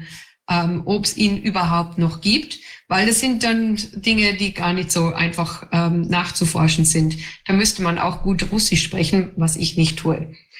Ähm, er hat bereits in China ein Gerät entwickelt, das nannte er Biotron. Und hier sehen wir ihn in Russland mit einer Erweiterung von diesem Gerät. Hier sehen wir eine Abbildung aus dem Patent, das angemeldet wurde in Russland, ähm, womit genetische Eigenschaften elektromagnetisch übertragen auf andere Organismen werden. Ja, man sieht, dass dieses Gerät eine bestimmte Geometrie hat. Also man arbeitet hier auch mit Geometrien und man sieht auch die Mikrowellenleiter, die in die verschiedenen Spitzen hier hineingehen. Und was er hier in der Hand hält, ist eine solche Chimäre, ähm, die ein, das ist ein Huhn, ein, ein Hühner, ein Küken, ähm, auf das über elektromagnetische äh, Wellen und ohne dass es berührt, irgendwie chemisch berührt wurde, irgendwelche CRISPR ähm, Gentechnik äh, angewandt wurde, über elektromagnetische Wellen die Information von einer Ente übertragen wurden. Und was man sieht, ist, dass das Hühnerküken äh, die Schw Ansätze der Schwimmflossen zwischen den ähm, Zehen ähm, der kleinen Beinchen hatte. Man sieht es hier noch besser. Äh, man sieht hier diese Schwimmhäute, die sich ausgebildet haben, nachdem man in dieses Gerät auf der einen Seite ähm, die Eier von Hühnern als Empfänger ähm, gelegt hat und auf der anderen Seite der, ich glaube, die, die ganze ähm, lebendige ähm, Ente hineingetan hat und eine gewisse Dauer der Bestrahlung durchgeführt hat. So zeigten sich dann ähm, genetische Eigenschaften, physiologische, anatomische Eigenschaften ähm, in dem Küken und umgekehrt ebenso bei einer Ente konnte man die Beine von Hühnern äh, entstehen lassen. Wie genau das dann stattgefunden hat, wie viel geforscht wurde, ist mir nicht bekannt. Ist mir auch nicht bekannt, wie viel in, der, in China davon geforscht wurde, wie viel in China davon verloren bzw. gegangen ist oder geheim gehalten wurde. Äh, Zian Kanchen hat es auch an äh, Pflanzen ähm, äh, Samen hier zum Beispiel beim Mais durchgeführt, wodurch dann der Mais viele Kolben ausgeformt hat. Und er hat äh, später vor allem diesen Biotron dazu verwendet, ähm, Lebensinformation zu übertragen auf ähm, kranke Personen. Man sieht, vielleicht sieht man das, darin sind alles Töpfe mit Sprösslingen, mit Gras oder Weizengras oder ähm, äh, Keimlingen, die ganz besonders viel biologische, lebendige, jugendliche Information ähm, übermitteln können. Und damit hat man dann auch Personen behandelt. Ähm, das ist ähm, Forschung, klar, da kann man sagen, ja, das glaube ich jetzt nicht, das sind irgendwelche Fantasiegeschichten. Hier haben wir nochmal den Biotron. Ähm, und hier selber bin ich in einem anderen Kosmobiotron in Novosibirsk äh, in dem Institut von Kasnachev.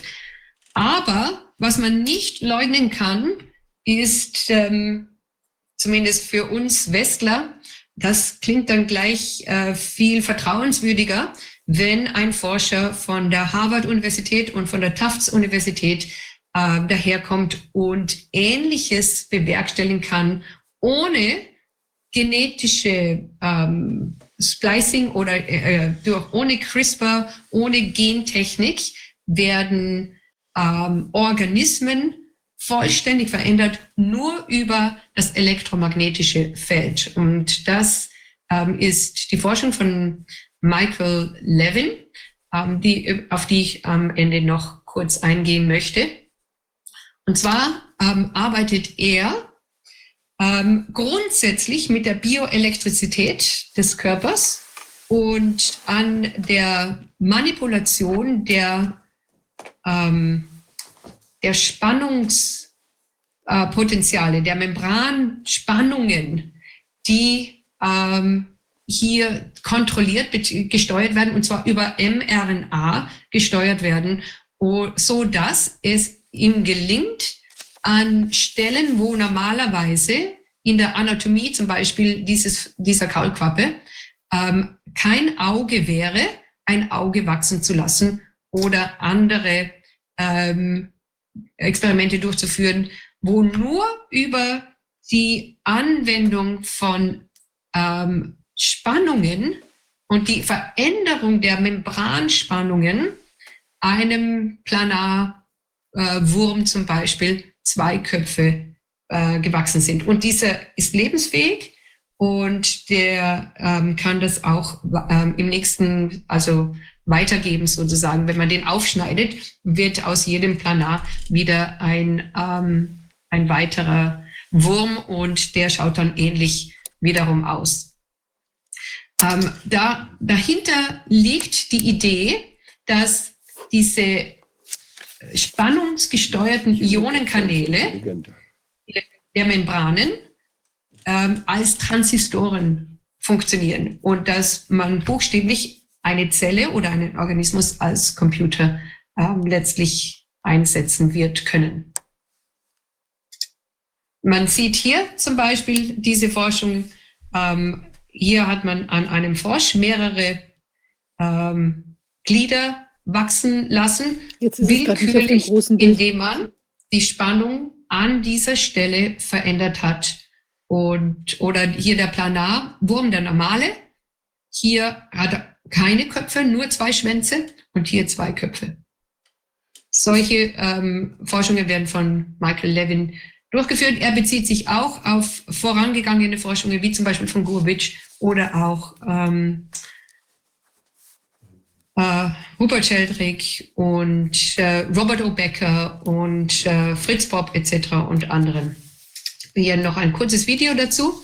Man sieht den, wenn man den durchschneidet, das ist das Interessante bei diesen Würmern, die können sich wieder regenerieren. Also er baut normalerweise ein ganzes Stück von sich wieder auf, aber wenn man das dann mit einer anderen Spannung, eine andere Spannung anlegt, durch diese spannungsgesteuerten äh, Ionenkanäle, dann komm, kann es dazu kommen, oder kann man erreichen, dass man zwei Köpfe hat oder keinen. Unheimlich, oder? Das ist irrsinnig, ja. Also ich habe da ganz zu Anfang, da hatten sie ein Experiment gezeigt, wo dann Energie aufgewandt wurde und da gab es ein Fenster. Mhm. Da haben sie gesagt, dass der Effekt nicht auftrat, mhm. wenn da Glas dazwischen war. Mhm. Aber wenn man Quarz genommen hat, dann trat der Effekt auf. Richtig. Und da, der Unterschied zwischen Glas und Kristall ist ja das eine, oder das Quarz ist ja das eine, das, das eine, der Quarz ist ein Kristall und das Glas ist ein Amorph, ist amorphe Substanz. Ähm, kann das was mit der Leitfähigkeit dieser Substanzen zu tun haben oder mit den Resonanz, mit einer Dämpfung oder ist das auch mal erforscht worden? Was ist denn, das was sind die Charakteristika der leitenden Substanzen? Möglicherweise. Ähm, die Erklärung, die damals von Kasnachev und von Nachfolgenden gegeben wurde, ist, dass Quarz ultraviolette Lichtstrahlung hindurchlässt und möglicherweise diese pathogene Effekt also diese Übertragung von ähm, Virenfeldern mehr über den ultravioletten Frequenzbereich geschieht. Das da sieht man nochmal die ähm, eigentlichen äh, Füßchen, also die Extrafüßchen von, von dem Frosch. Ähm, ich würde es dann auch ähm, hier beenden. Ich würde sehr gerne die Forschungen von ähm, Michael Levin äh, Leuten ans Herz legen. Das sind äh, Ebner und Schürch, da, darauf gehen wir heute gar nicht ein. Ich möchte mit einem kurzen äh, Video enden, äh, das mir aufgefallen ist äh, während der Pandemie. Und zwar im Sommer 2021. Da waren wir mittendrin in all den Lockdowns und in all den Kontrollen. Äh, wer darf durch und wer darf reisen und äh, QR-Code und so weiter und so weiter. Ähm, ja, kam es, und jeder wird äh, kontrolliert, kam es zu einem interessanten ähm, Nachricht aus Abu Dhabi. Und zwar wurden dort am Flughafen, aber auch in den Shoppingcentern und so weiter sogenannte EDE-Scanner eingesetzt. Und diese, heißt es hier, weiß nicht, ob man das lesen kann, messen die Elekt elektromagnetischen Wellenemissionen der Person, welche sich ändern, wenn der Coronavirus im Körper ist. Also das klingt eigentlich wie eine Finte. Es wurde angewendet. Ich habe das äh, mehrfach über, überprüft. Ähm, es gibt auch diese, äh, diese Videos dazu. Wenn das wirklich so ist, ist es ähm, höchst erstaunlich, denn wie kann man, man, klar, man kann elektromagnetische Wellen vielleicht von einer Person ähm, ausstrahlend messen, die Emissionen. Aber wie kann man die Signatur herauspicken äh, von einem Virus darin? Es geht nicht um Temperaturmessen, Infrarotmessung, sondern es geht um elektromagnetische Wellensignatur des Coronavirus. Ich, hier ist ein kurzes Video, das, ähm, ich glaube, ich habe den Ton dazu abgeschaltet weil ja ohnehin alles geschrieben wird. Ähm, EDE-Scanner werden in allen Bereichen eingesetzt und man hält das gegen die Person für einen kurzen Moment, wie bei einer Fotoaufnahme. Und der Scanner angeblich kann feststellen, ob elektromagnetische Wellen ausstrahlen, die eine Infektion ähm, von, durch die RNA-Partikel des Virus nachweisen. Also wenn das möglich ist, dann müsste man ja auch bei unterschiedlichen Viren unterschiedliche Signale empfangen können und das muss reproduzierbar sein. Das ließe sich ja ziemlich leicht kontrollieren.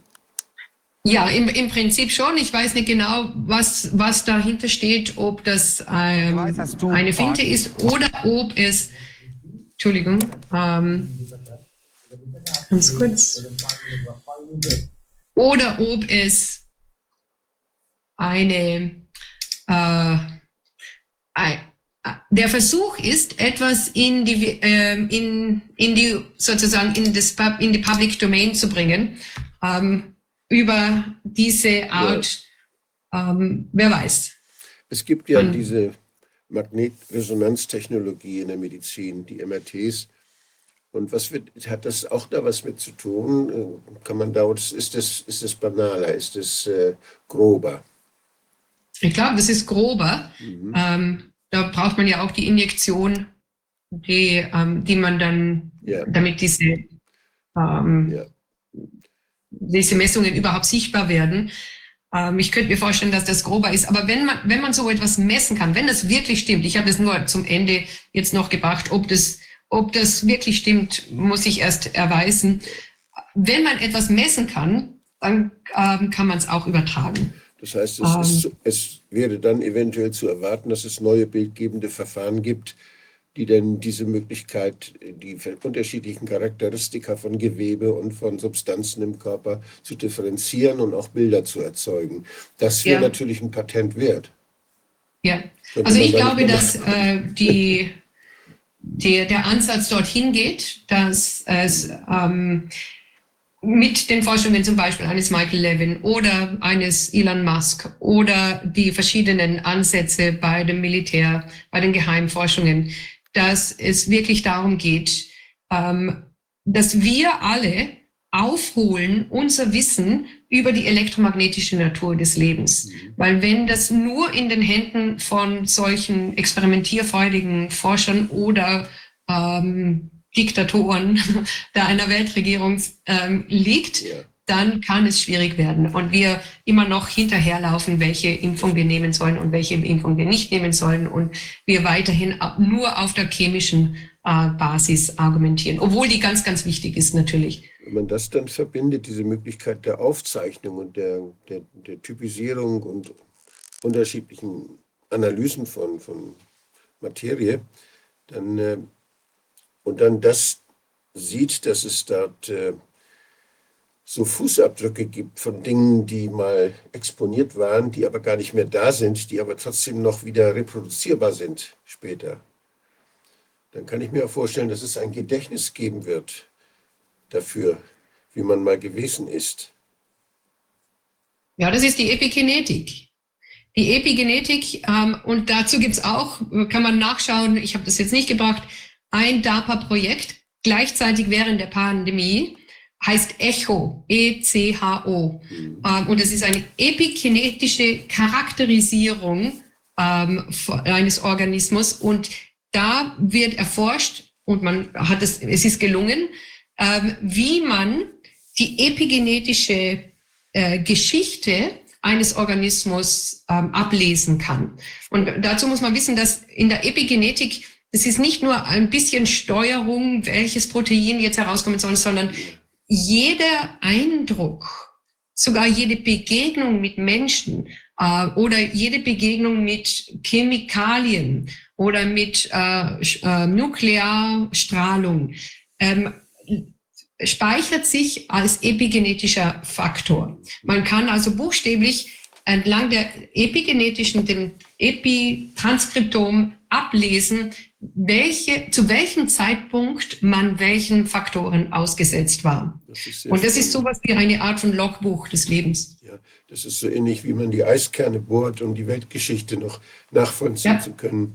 Das finde ich eine sehr eine spannende Geschichte, wenn ich mir jetzt vorstelle, dass das alles in den Händen von geldgierigen Menschen ist, oder von machtgierigen ja. Menschen ist.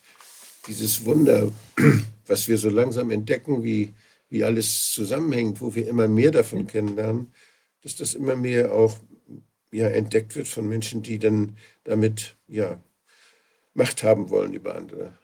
Dann, genau. dann ist da eine große, da ist da eine große Diskrepanz zwischen dem, dem Wunder selbst und der Dummheit derer, die, die eben durch von Macht und von Gier ausgeht. Denn das ja. hat mit Biologie nichts zu tun. Das fügt sich nicht ein, das gibt keine Rückkopplung, sondern im Gegenteil. Das will alles platt machen, um mehr Macht zu haben. Das ist also völlig ein, ein biologisch völlig äh, ja, nicht, bekannter, nicht bekannte Art der Ausbreitung. Und ich hat, hat in der Natur möglicherweise sehr, sehr wenig Chancen, überhaupt äh, verwirklicht zu werden. Das kann dann nach kurzer Zeit nur irgendwie im Unglück enden, in einer Katastrophe und äh, hoffentlich nicht für viele Menschen. Genau, äh, hoffentlich nicht für viele Menschen. Ähm, dass es nicht gelingen wird, da bin ich ziemlich überzeugt, weil das Leben viel, viel stärker ist. Also dieses, weil wir viel zu wenig davon wissen. Ja. Aber dass der Versuch gemacht wird, davon bin ich mittlerweile überzeugt. Ähm, weil wenn man, wenn man diese Zusammenhänge ein bisschen kennt, beobachtet man ganz anders, ähm, was geschieht und woran geforscht wird und was so ähm, in den Medien gesagt wird. Und da befürchte ich, dass äh, sowas wie die Absicht besteht, dass wir zu dem, zu dieser Kohärenz, zu dieser, zu dieser ursprünglichen Information, die wir als Mensch sind, und da kommen wir vielleicht zu dem, am Anfang war das Wort zurück, wo denn das Wort auch herkommt, dass wir da nicht mehr zurückfinden, wenn wir einerseits äh, verändert, auch nur leichtest verändert werden oder zumindest verwirrt werden, auch epigenetisch äh, genetisch verwirrt werden durch eine Impfung oder durch einen Pseudo-Uridin, das überhaupt nichts im Körper zu tun hat und das jetzt möglicherweise sogar in den äh, DNA eingebaut wird, ähm, dass wir also als Organismus diese, diese Anbindung an diese Erinnerung, ähm, an diese gesamte Epigenetik der Menschheit ähm, eventuell vergessen, verlieren und dadurch mehr Krankheiten ja. ähm, entwickeln und, und eine schwächere Gesellschaft werden. Wir lernen ja jedes Jahr, wie dumm wir im vorigen Jahr waren. Und wenn ich so, wenn ich so denke an, an Galileo und seine Kämpfe mit der Kirche, und die ganze Geschichte der Erkenntnis, wie wir das verstehen, was, wovon wir ein Teil sind, dann ist es da, das ist ja nur wenige Jahrhunderte her. Und das geht jetzt sehr schnell, dass man immer granulareres Wissen hat, immer kleinere Teilchen äh, dann erkennt und, und Dinge, die man vorher überhaupt nicht wahrnehmen konnte, die man aber schon lange vermutet hat. Es gab ja dann, am Anfang war das Wort, das ist ja eine sehr, sehr weise, ein sehr weiser Mhm. Ausspruch, der, Ja. der das eigentlich schon weiß, wie die Natur so funktioniert. Und das, also ich bin, bin sehr fasziniert von dieser, von dieser Spannung, die daraus entsteht, was wir in der Geschichte sehen, einerseits, wie Mhm. dumm wir Menschen uns manchmal verhalten Mhm. und wie, wie, welche Wunder wir gleichzeitig entdecken können oder einige Menschen gleichzeitig entdecken können. Und vielleicht ist es auch die Spannung zwischen dem, was Einzelne in ihrer Weisheit schaffen können und, und sehen können und der Blindheit für diese Dinge in der Mehrheit der Bevölkerung. Und dadurch ergibt es natürlich Spannungen auch immer zwischen den Menschen, weil die ja miteinander leben. Und ja, wie man sowas so regelt, dass das beides möglich ist und dass man wirklich voneinander lernt und dass man sich damit auseinandersetzt. Da gab es ja mal die, die, die Offenheit der Wissenschaft. Ja. Die, nicht, die Nicht-Einflussnahme von anderen Gesellschaftsbereichen, die Freiheit, so heißt es in, auch ja in, unser, in unserem Grundgesetz, äh, die Freiheit der Wissenschaft, frei von wirtschaftlichen Zwängen, frei von, Mhm. von politischen Zwängen, von ideologischen, religiösen Zwängen, dass man das alles denken darf und dass man es auch publizieren darf und dass es diskutiert werden darf. Das ist eigentlich so ein Raum, den wir, den wir wissen, den wir eigentlich haben müssten, das wissen wir, damit nichts Böses passiert.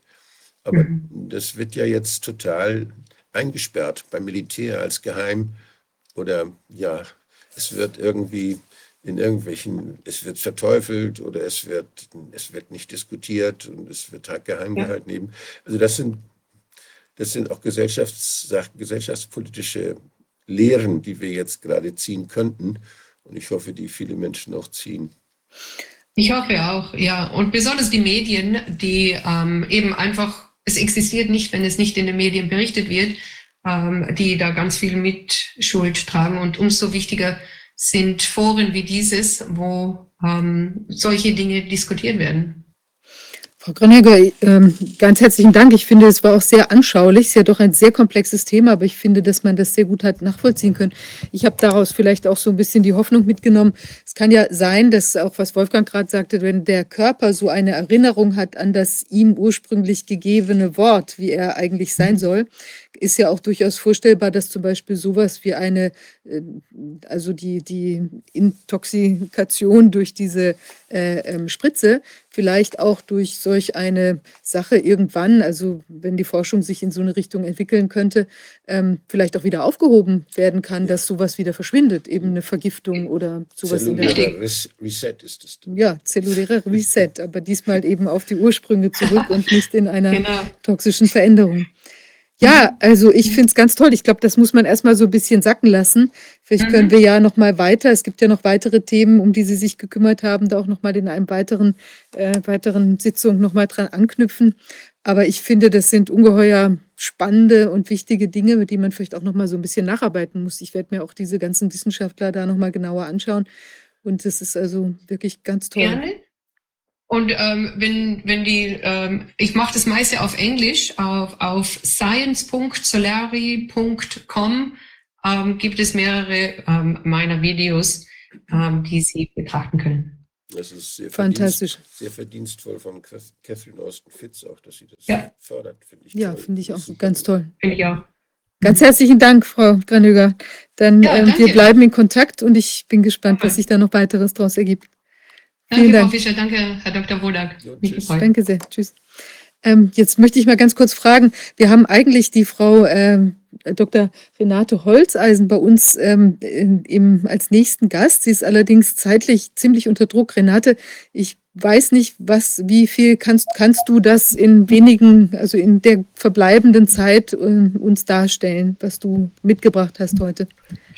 Ich kann jetzt ein wenig die Zeit nach hinten schieben. Ah, sehr schön. Also es geht. Es Da- geht. Ich habe, glaube ich, drei sehr wichtige Informationen, äh, die sicher, äh, weil sie die gesamte EU betreffen, die äh, sicher alle Zuschauer und Zuhörer interessieren können.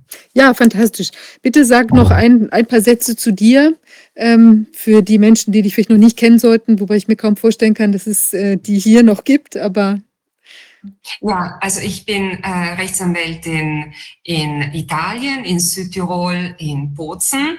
Äh, ich bin an und für sich äh, Wirtschaftsanwältin, aber seit nunmehr fast vier Jahren ähm, bin ich ganz intensiv im Schutz äh, der Menschenrechte tätig, äh, habe mich mittlerweile auch im Arzneimittelrecht äh, spezialisiert und äh, ja, bin mit auch äh, Mitglied des Vorstandes von Chevron's Health Defense äh, Europe, äh, wo ja auch äh, Wolfgang eine beratende Funktion inne hat.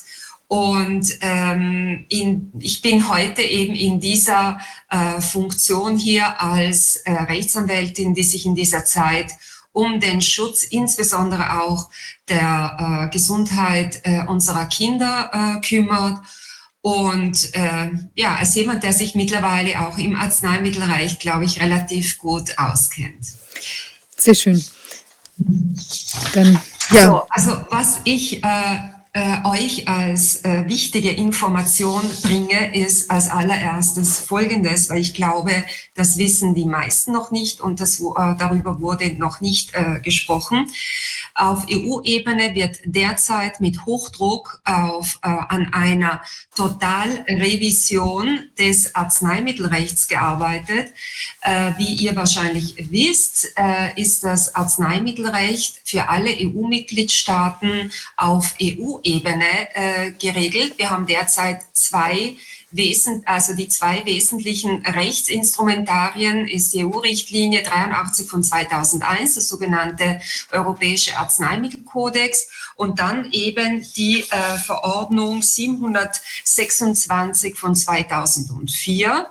Äh, die regelt äh, vor allem die äh, zentralisierte Zulassung durch die äh, EMA beziehungsweise die Europäische Kommission der Arzneimittel und beide diese äh, Rechtsinstrumentarien sollen jetzt äh, ersetzt werden durch neue und äh, äh, das bedeutet, äh, dass die Hürden für die Zulassung von neuen Arzneimitteln wesentlich herabgesetzt werden. Es soll die äh, Zeit, äh, die, äh, die es braucht, eben damit ein neues Arzneimittel auf den Markt kommt, extrem reduziert werden. Es sollen viel weniger Tierversuche mit also gemacht werden mit der Begründung, es gehe um Tierschutz. De facto wird aber ähm, das legalisiert, was wir in den vergangenen vier Jahren, äh, jetzt beinahe äh, eben, ja, jetzt beinahe drei Jahren äh, erlebt haben. Und zwar wer, äh, wird die Bevölkerung als, äh, äh, wird die Bevölkerung als Versuchskaninchen äh, missbraucht. Das, was man früher äh, in präklinischen Studien, also im Labor und äh, in Tierversuchung äh, getestet hat, wird jetzt im sogenannten, in der sogenannten Rolling Review, die zum Standardverfahren mehr oder weniger erkoren wird, äh, durch diese Totalrevision auf die äh, Menschen direkt äh, praktisch äh, abgewälzt als ein totaler Wahnsinn. Es wird de facto legalisiert, was in den vergangenen drei Jahren in äh, einem total, äh, totalen Rechtsbruch, in einem totalen, in einer Totalverletzung des europäischen Arzneimittelrechtes verbrochen wurde. Und damit man in Zukunft nicht, äh, nicht einmal theoretisch äh, in die Situation kommt, als äh, Arzneimittelbehörde und äh, generell für die öffentliche Gesundheit verantwortliche Behörde äh, für äh, dieses, ich kann es nur immer wieder wiederholen, Verbrechen an der Menschheit äh, zur Verantwortung gezogen zu werden, äh, wird jetzt ganz einfach das äh, europäische äh, Arzneimittelrecht radikal äh, geändert, damit das legalisiert wird, was in den vergangenen Jahren ähm, de facto gemacht wurde. Und äh, das wird mit äh, auch noch mit diesen zynischen Begründungen wie äh, Tierschutz, ähm, ja, also das wird vorgeschoben, beziehungsweise die äh, Erfolgsgeschichte, äh, die angebliche Erfolgsgeschichte der sogenannten Covid-19-Impfstoffe wird hier als Begründung dafür äh, von der EU-Kommission gefahren, dass man eben dieses Modell, ich wiederhole nochmals, die, äh, dass äh, praktisch dieses teleskopierte äh, Verfahren, wo man die Phasen, die aus gutem Grund hintereinander bei der Entwicklung eines Arzneimittelrechtes stattgefunden haben, also äh, präklinisch, äh, äh, Labor, Tierversuche und dann äh, beginnt, hat man erst begonnen äh, mit äh, klinischen Tests an, an, an äh, eben Versuchsgruppen. Äh, das wird jetzt eben ähm, im sogenannten, in der sogenannten Rolling Review äh, in hm. Zukunft das Standardverfahren sein. Noch etwas, äh, es ist, es wird die Notfallzulassung jetzt auch auf äh, EU-Ebene äh, eingeführt. Wir hatten ja bis dato in der EU nur die sogenannte bedingte Zulassung, die ja immer als, als praktisch ähm, Ziel die äh, Zulassung, die also die endgültige Zulassung eines Arzneimittels hatte und deshalb an und für sich auch äh, ähm, theoretisch äh, größere Voraussetzungen für die Inmarktversetzung, für die bedingte Inmarktversetzung ähm, verlangt hat. Also es hätte immer von vornherein ein positives Nutzen-Risiko-Verhältnis gebraucht. Bei einer Notfallzulassung, die es bei uns bis jetzt noch nicht äh, in der Form gegeben hat, wie zum Beispiel in den USA oder in anderen angelsächsischen Ländern, da sind die Voraussetzungen weitaus geringer. Und das wird jetzt auch in, auf europäischer Ebene ausgerollt. Das heißt, wir sehen hier ähm, das massive Bemühen, jetzt äh, praktisch sämtliche Hürden, die der EU-Gesetzgeber zu einer Zeit, wo er offensichtlich noch nicht vollständig in den Händen ähm, jener Styles der Pharmaindustrie war, die äh, offensichtlich über Leichen geht, äh, in den Gesetzen eingebaut hatte. Also das wird jetzt ähm, aus dem Weg geräumt, damit ähm, hier dann äh, nicht einmal mehr äh, rechtliche Einwände vorgebracht werden können. Das ist der erste Teil meiner Information. Der zweite Teil meiner Information zu dem, was auf EU-Ebene äh, passiert, äh, ähm, bezieht sich auf die bereits voll im Gang befindliche Vorabimplementierung der Änderungen der internationalen äh, Gesundheitsvorschriften äh, und äh, des dann äh, daran ähm, anhängend äh, als Detailausführung ähm, vorgesehenen Pandemievertrages auf EU-Ebene. Von was spreche Renate? ich? Mit Renate? Verordnung. Renate, ich glaube, Wolfgang hatte noch eine Frage zu dem ersten Teil. Der ist ja schon relativ komplex in sich. Ja. Sehr Wahnsinn, ja. Ja.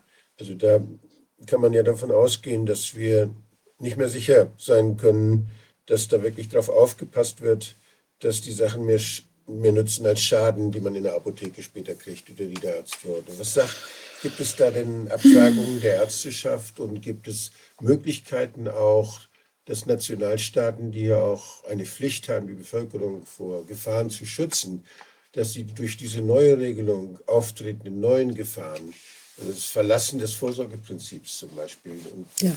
dass, dass man durch diese, durch diese Geschichten wird ja die Bevölkerung ganz konkret gefährdet. Es können überraschende mhm. Nebenwirkungen auftreten, die sehr verheerend sich auswirken können, gerade bei Medikamenten, die jetzt für viele Menschen dann an, zur Anwendung kommen. Wir sehen das ja gerade, was da passieren kann. Gibt es jetzt, gibt es da nicht Bewegungen, die sagen, das wollen wir aber nicht mitmachen? Oder kann die Pharmaindustrie das einfach jetzt machen und die Regierungen, die Mitglieder, Mitgliedsregierung der EU zwingen, dem einfach zu folgen? Kann ein Parlament, gibt es rechtlich die Möglichkeit, bei solchen Initiativen des, der EU irgendwie geltend zu machen, dass es da auch noch andere Rechte gibt, die dem widersprechen? für die die Nationalstaaten immer noch zuständig sind, nämlich der Schutz der Bevölkerung. Und äh, Ja, kannst du, hast ja, also Wolfgang, darauf antworte ich dir gerne und, und wir werden dann auch gleich auf den Teil, auf den zweiten Aspekt, über den ich euch informieren äh, äh, werde, eben übergehen, denn das äh, erklärt äh, gerade äh, einen, also das gibt dir äh, leider eine nicht äh, sehr erfreuliche äh, Antwort. Äh, um was geht es? Natürlich äh, dürfte das auf keinen Fall passieren und natürlich haben wir als äh, EU-Bevölkerung gerade äh, auf der Basis der noch in den EU-Verträgen und in der Charta der Grundrechte und Grundfreiheiten im Grunde äh, nach ähm, guten Prinzipien äh, ein Grundrecht auf Gesundheit. Nur dieses Grundrecht auf Gesundheit wird von dieser Verbrecherbande, anders kann man sie nicht bezeichnen, in eine ganz andere Richtung geframed. Und die, die äh, EU-Mitgliedstaaten, also sprich ihre Regierungen und die äh, EU-Parlamentarier, die ja die zum größten Teil reine Marionetten sind und offensichtlich gar nicht einmal verstehen, was sie da durchwinken, äh, die haben leider schon vorab, und jetzt kommen wir auf den wesentlichen Teil, auch den Änderungen der internationalen Gesundheitsvorschriften, die, wie ich glaube, in einer eurer letzten Sendungen auch äh, ähm, von Kollegen äh, erklärt wurden, was das bedeutet, de facto bereits beschlossen, dass sich die EU-Mitgliedstaaten daran halten werden. Die, äh, in, in einer EU-Verordnung vom November vergangenen Jahres, ist eine Verordnung vom Parlament und EU-Rat, wurden die, äh, haben die Mitgliedstaaten beschlossen, dass sie diese Änderungen der internationalen Gesundheitsvorschriften unterstützen. Sie haben sich dazu verpflichtet, äh, dann diese, äh, die Einhaltung dieser Änderungen äh, eben zu, ja, zu kontrollieren und dafür einzustehen. Die EU-Mitgliedstaaten haben vorab eine beschlossen, dass sie ja letztendlich äh, dieses Zensurgebot, ja, diese Zensurverpflichtung, die ja die WHO-Mitgliedstaaten in diesen geplanten Änderungen der internationalen Gesundheitsvorschriften eingehen, ähm, eben mittragen wir haben ja bereits den Digital Service Act, äh, der in der Europäischen Union in Kraft getreten ist. Und das ist nur der Beginn. Das, äh, was diese Verantwortlichen der, der EU-Mitgliedstaaten im vergangenen Jahr auf Ebene von EU-Parlament und EU-Rat beschlossen haben, geht absolut in Richtung, okay, wir machen das mit was äh, auf äh, der Ebene der Internationalen Gesundheitsversammlung, sprich WHO, geplant ist. Äh, wir äh, stehen da voll dahinter. Die WHO soll diese zentrale Rolle einnehmen. Und es wird äh, gerade auch von Seiten der WHO äh, in dieses Thema der öffentlichen Gesundheit auch das Thema Klima eingepackt. Und mit dem haben wir ja im Grunde alles in diesen, äh, in diesen sich äh, implementierenden Autoritarismus äh, mit inbegriffen, denn wir wissen, unter dem Thema Klima können wir jegliche wirtschaftspolitische Maßnahme dann, äh, äh, können die argumentieren, was ja jetzt schon ähm, passiert. Und dann äh, wird es sehr rasch gehen, dass die Produktion von gewissen äh, Gütern äh, nicht mehr zugelassen wird, beziehungsweise nicht mehr gefördert wird. Und in diesem Zusammenhang hoffe ich, dass die Unternehmer endlich aufwachen und sich äh, ihres äh, auch Grundrechts auf freie wirtschaftliche Tätigkeit äh, bewusst werden. Denn das, was hier auf europäischer Ebene praktisch bereits in Implementierung sich befindet, kann kann wirkungsvoll nur von der Bevölkerung gestoppt werden. Und dazu braucht es die Unternehmer. Die Unternehmer haben eine ganz wesentliche und äh, äh eine wesentliche und wirksame Rolle in der Gesellschaft. Sie sind Arbeitgeber Als solches haben sie nicht nur, äh, haben sie eine wesentliche Verantwortung für ihre Mitarbeiter und können sich daher auch äh, schützen vor die Mitarbeiter stellen und Verantwortung für die Gesellschaft übernehmen. Wenn ein großer Teil der Unternehmer sagt, es reicht, dann machen wir nicht mehr mit. Wir machen einen Steuerstreik zum Beispiel für, und da würden nur ganz wenige Tage reichen, entweder dieses, äh, diese Entwicklung nimmt ein Ende oder wir organisieren uns anderweitig, was auf lokaler Ebene auch durch Unternehmer bereits äh, passiert, ohne dass ein solcher Druck von Seiten der Bevölkerung, und ich wiederhole es nochmals, Gerade als im Unternehmensrecht tätige Anwältin weiß ich um die Wirkungskraft der Unternehmer. Wenn sie wollen, dann können sie Wesentliches erreichen.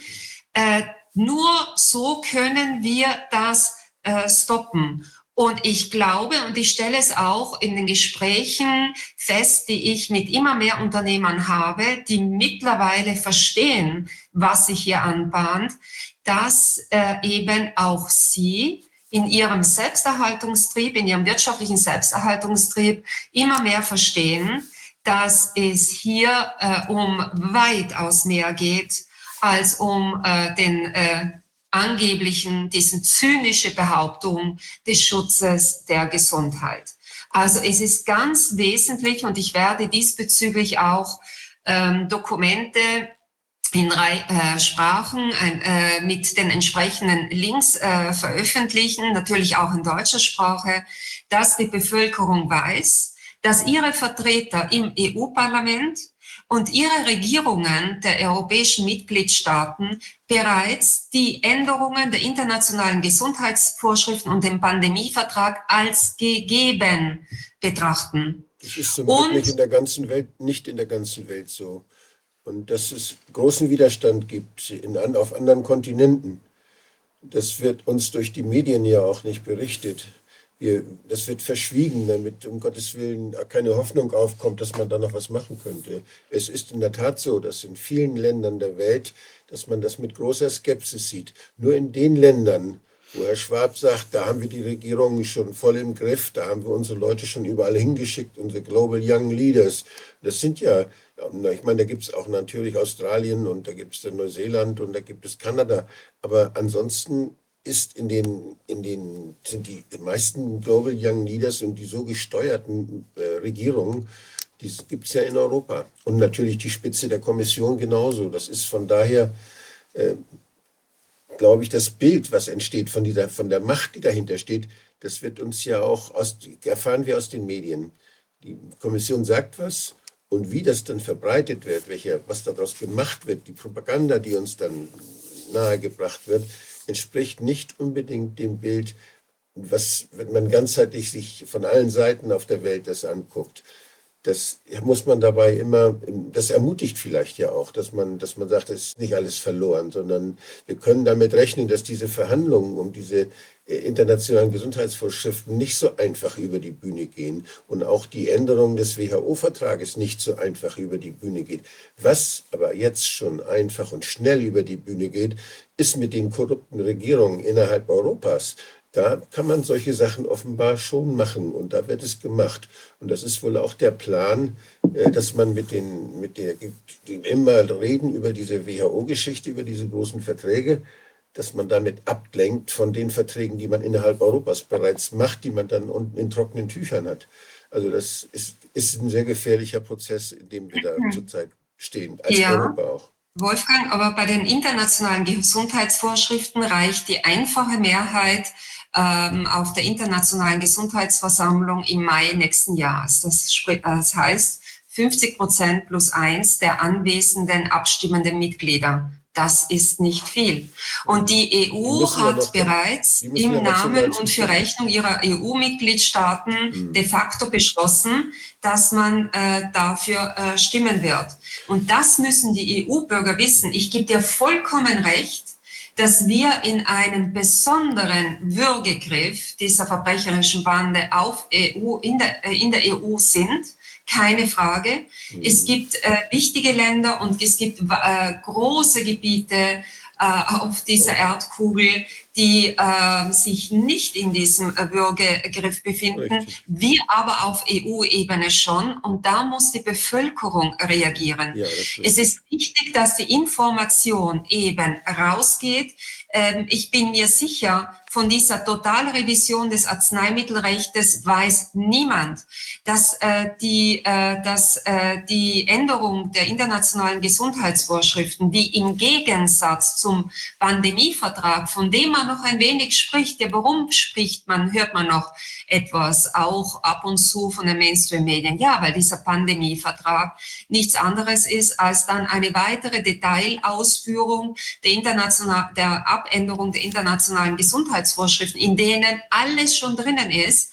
Und im Gegensatz zu den internationalen Gesundheitsvorschriften, die bei äh, eben Beschluss durch die einfache Mehrheit der Internationalen Gesundheitsversammlung automatisch in Kraft treten für alle Mitgliedstaaten, es sei denn, der Mitgliedstaat weist sie ausdrücklich mit Begründung zurück. Das Ja, genau. ist Es es. gibt eine. Es Für die, ja. der Pandemievertrag Ja. muss, auch, muss äh, hingegen durch die nationalen Richtig. Parlamente und dort ratifiziert werden. Ich sehe auch in Deutschland noch ein, eine Besonderheit. Es gibt dort eine Opt-out-Möglichkeit, nationale Opt-out-Möglichkeit. Wir machen da nicht mit. Ihr habt das zwar mehrheitlich beschlossen, man kann ja auch aus der WHO ausscheiden, auch das ist möglich. Und äh, dann äh, ist da, wenn, wenn in Deutschland, wenn man das in Deutschland nochmal sieht oder auch in anderen Ländern, gibt es eine regionale Zuständigkeit für Gesundheitsschutz. Die ist in der Bundesrepublik durch das, durch das Infektionsschutzgesetz, hat der Bund in der konkurrierenden Gesetzgebung das an sich gerissen. Aber wenn es jetzt auf der Verordnungsebene und in, in, in Detailbereichen um die Umsetzung geht, die primäre Verantwortung für den Gesundheitsschutz liegt verfassungsmäßig bei den Ländern.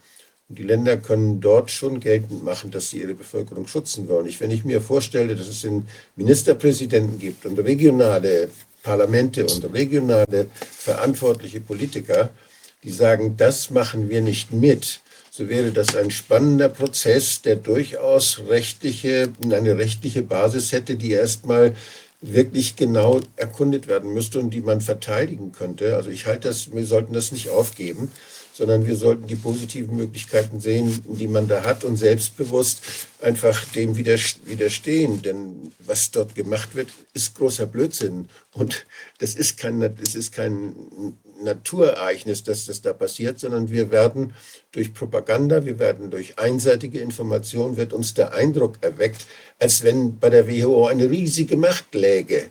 Die liegt da nicht. Die WHO hat keine Soldaten, die WHO hat keine Polizisten. Die können beschließen, was sie wollen. Umsetzen tun das diejenigen, die das Gewaltmonopol haben. Und das sind die Nationalstaaten.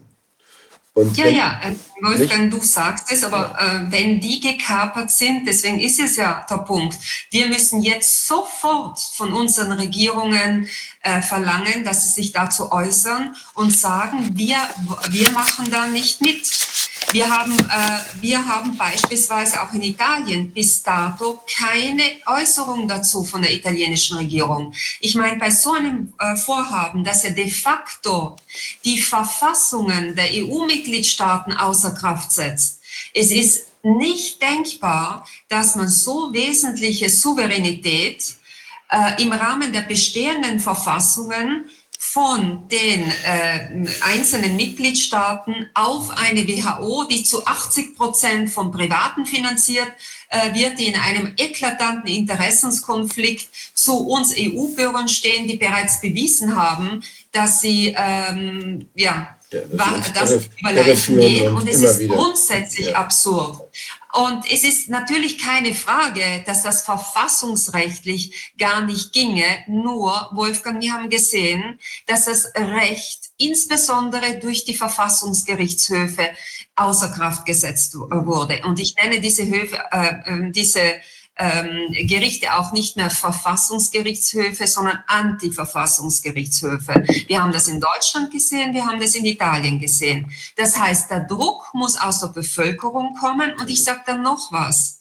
In dem Moment, wo die Verantwortlichen der einzelnen äh, EU-Mitgliedsländer, ähm, die ihre, einen praktisch in einem Anschlag auf das äh, entsprechende Grundgesetz beziehungsweise auf die Verfassung der, des äh, äh einzelnen EU-Mitgliedstaates ähm, ja, Hochverrat begehen und die Verfassung äh, außer Kraft setzen, dann hat jedes Volk ein Grundrecht auf Selbstbestimmung.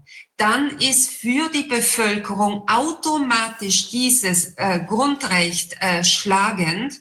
Und das, was diese installierten Marionetten machen, hat völkerrechtlich gesehen keine Gültigkeit mehr. Ich habe diesbezüglich äh, bereits, also wir in Südtirol haben eine ausgewiesene Autonomie, äh, die auch ähm, international rechtlich äh, geschützt ist. Und ich habe ähm, eben unserer Bevölkerung bereits erklärt, sollte der italienische Nationalstaat, sprich äh, die Verantwortlichen, also die, die höchsten äh, institutionellen Vertreter, sprich Staatspräsident, Regierungschef, die, die Präsidenten der Kammern und äh, die, äh, der Präsident des Verfassungsgerichtshofes, sich nicht klar gegen diese Entwicklung äußern und die auch dann mittragen, Mhm. Und ich mache eine Klammer auf. Auf EU-Ebene hat Italien genauso wie Deutschland, genauso wie Österreich und andere Länder diese Entwicklung bereits mitgetragen und beschlossen, Klammer mhm. geschlossen. Dann werden, äh, entsteht äh, für uns Südtiroler sowieso ähm, äh, wird äh, das äh, Grundrecht auf Selbstbestimmung schlagend, denn die Streitbeilegung zwischen der äh, Republik Österreich und der Republik Italien war, äh, hat, ist erfolgt unter der Voraussetzung, dass wir Südtiroler in einer Republik Italien mit der derzeit noch auf Papier bestehenden, eigentlich sehr schönen Verfassung, die unsere äh, Menschenrechte, unsere Rechte auch als Minderheit schützt, äh, eben ähm, gewährleistet ist. Wenn das nicht mehr gewährleistet ist, haben nicht nur wir Südtiroler, sondern das gesamte italienische Volk ein Recht auf Selbstbestimmung. Und äh, was sehr interessant ist, ich habe dieses äh, rechtliche Konzept das eben verfassungsrechtlich und völkerrechtlich absolut kohärent ist, auch in nationalen italienischen Medien erklärt. Und ich habe enormen Zuspruch von äh, Italienern aus dem restlichen Territorium bekommen, die alle verstanden haben, dass wenn es hart auf hart geht, dann werden wir als Volk ganz einfach unser Selbstbestimmungsrecht ausrufen. Ich hoffe aber stark, dass es nicht zu einer solchen Extremsituation kommt, denn das heißt natürlich, äh, dass es eine Zeit der, äh, ja, äh, der Anarchie gibt. Äh, wir, ja. Es ist gefährlich und deshalb äh, rufe ich inständig dazu auf, dass wir als Bevölkerung und alle jene, die über die notwendigen, äh, über die entsprechenden Informationen und Möglichkeiten verfügen, die Politiker, und zwar beginnen von der Lokalebene, die sind, jeder Politiker gehört ja einer dieser Parteien an, die dann auch auf EU-Ebene äh, diese, ähm, diese Absurditäten und diese Verbrechen begehen, die müssen von der Lokalebene über die äh, äh, nationale Landesebene, nationale Ebene und EU-Ebene in den nächsten Wochen äh, schon äh, geflutet werden mit Anfragen. Was habt ihr da äh, auf EU-Ebene bereits beschlossen? Ihr seid ja total wahnsinnig. Wir wollen eine Erklärung. Was bedeutet das? Das äh, funktioniert aber nur, wenn die Bevölkerung informiert ist. Und äh, wir beginnen jetzt damit, denn ansonsten wird das durchgewunken und es äh, die Realität sieht so aus, Wolfgang. Wir haben bereits in den vergangenen, ja, jetzt wären es bald vier Jahre, dass unsere äh, Grundrechte außer Kraft gesetzt wurden, ist durchwegs mit ganz wenigen Ausnahmen mit Gerichten zu tun gehabt, für die das, was von der WHO kom, kam, ein Dogma ist. Ja? Also bis dato war ja nichts verbindlich, was man äh, auf dieser WHO-Ebene äh, beschlossen hat, sondern das waren Empfehlungen. Und dennoch, dennoch haben, äh, finden wir in den Urteilen der Gerichte bis hin zu den Verfassungsgerichtshofurteilen laufend den Hinweis, das gilt übrigens für alle, auch EU-Mitgliedstaaten, auf diese äh, eben ähm, Entscheidungen äh, der WHO, wie zum Beispiel Ausrufung der Pandemie und äh, Empfehlung von und so weiter und so fort. Und ihr könnt es euch vorstellen, wenn das in Gesetze äh, ein Gesetz heißt noch lange nicht, dass es Recht ist oder Rechtens ist. Ja, da gibt es einen großen Unterschied. Wenn das dann in Gesetze auf EU-Ebene geschweißt wird, dass hier die WHO das Sagen hat, ja, äh, unsere Richter äh, lebend in den vergangenen äh, drei Jahren, dann würde ich sagen, schaut's zappenduster aus. Denn wir haben bis jetzt nicht bewiesen, dass sie das Rückgrat haben und das Grundgesetz und die Verfassung zur Anwendung bringen. Deshalb kann ich nur dazu aufrufen, das sehr ernst zu nehmen und zu stoppen. Zu stoppen, bevor wir wirklich in eine Situation kommen, dass wir ja, wie gesagt, in Ausübung des Grundrechts der Selbstbestimmung der Völker, aber dann auch eine entsprechende anarchische Zeit durchmachen müssen. Und das möchte ich insbesondere unseren Kindern nicht zumuten. Und jetzt hätte ich noch eine dritte, eben auch äh, alles andere als erfreuliche Nachricht, immer was äh, die Europäische Union anbelangt. Das passt irgendwie alles ins Bild.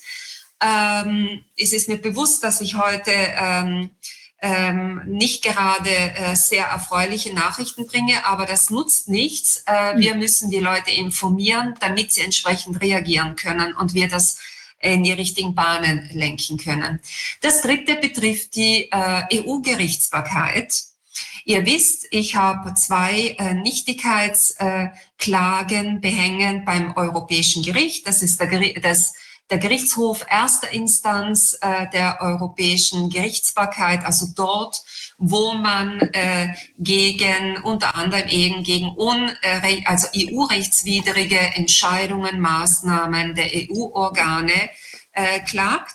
Äh, es betrifft die zwei Klagen gegen die äh, nunmehrige sogenannte Standardzulassung, sprich nicht mehr bedingte Zulassung von Comirnaty von Pfizer BioNTech und Spikevax von Moderna, sprich von den zwei mRNA-Substanzen. Und ja, nachdem äh, dieses äh, Verfahren ähm, ja also äh, jetzt langsam wahrscheinlich in die in die in die ja, in, in, in den Rhythmus äh, kommt, habe ich mir mal dann auch angesehen, wer sind die Richter, wer ist der Richtersenat, dem diese Verfahren zugewiesen wurden? Und musste feststellen mit absolutem Unverständnis, dass der berichterstattende Richter in beiden Verfahren ein, es ist ein gewisser äh, Richter Josef Leitenberger, ein Deutscher, der war für bis 2019 ähm, ein also höchster Beamter der EU-Kommission. Und zwar war er äh, in, äh, in den Jahren, in den äh, springenden Jahren, für uns wesentlichen Jahren, wie zum Beispiel das Jahr 2009, ich erkläre sofort weshalb, war er unter anderem der Leiter des Kabinetts des Präsidenten der EU-Kommission. Ihr müsst wissen, dass äh, unsere gegnerische Prozesspartei in diesen beiden Verfahren die EU-Kommission ist. Und wir unter anderem ähm, die ähm, Nichtigkeit beziehungsweise Nichtanwendbarkeit einer Verordnung aus dem Jahr der EU-Kommission, der EU-Kommission aus dem Jahr 2009 ein, äh, ähm, eben eingewandt haben. Was hat die EU-Kommission im Jahr 2009 beschlossen? Äh, sie hat mit einer äh, Verordnung äh, erklärt, dass sämtliche Substanzen, die als Vakzine, also als Impfstoffe gegen virale Infektionen deklariert werden. Und mhm. zwar unabhängig davon, welche Funktionsweise sie haben, welche äh, Inhaltsstoffe sie haben, von der, ähm, äh, also nicht als Gentherapie zu gelten haben und deshalb eben auch nicht unter die, für die sogenannten also Produkte der neuartigen Therapiearzneimittel, äh, unter die auch die Genprodukte fallen, weitaus strengeren Arzneimittelzulassungsgesetzgebung äh, fallen.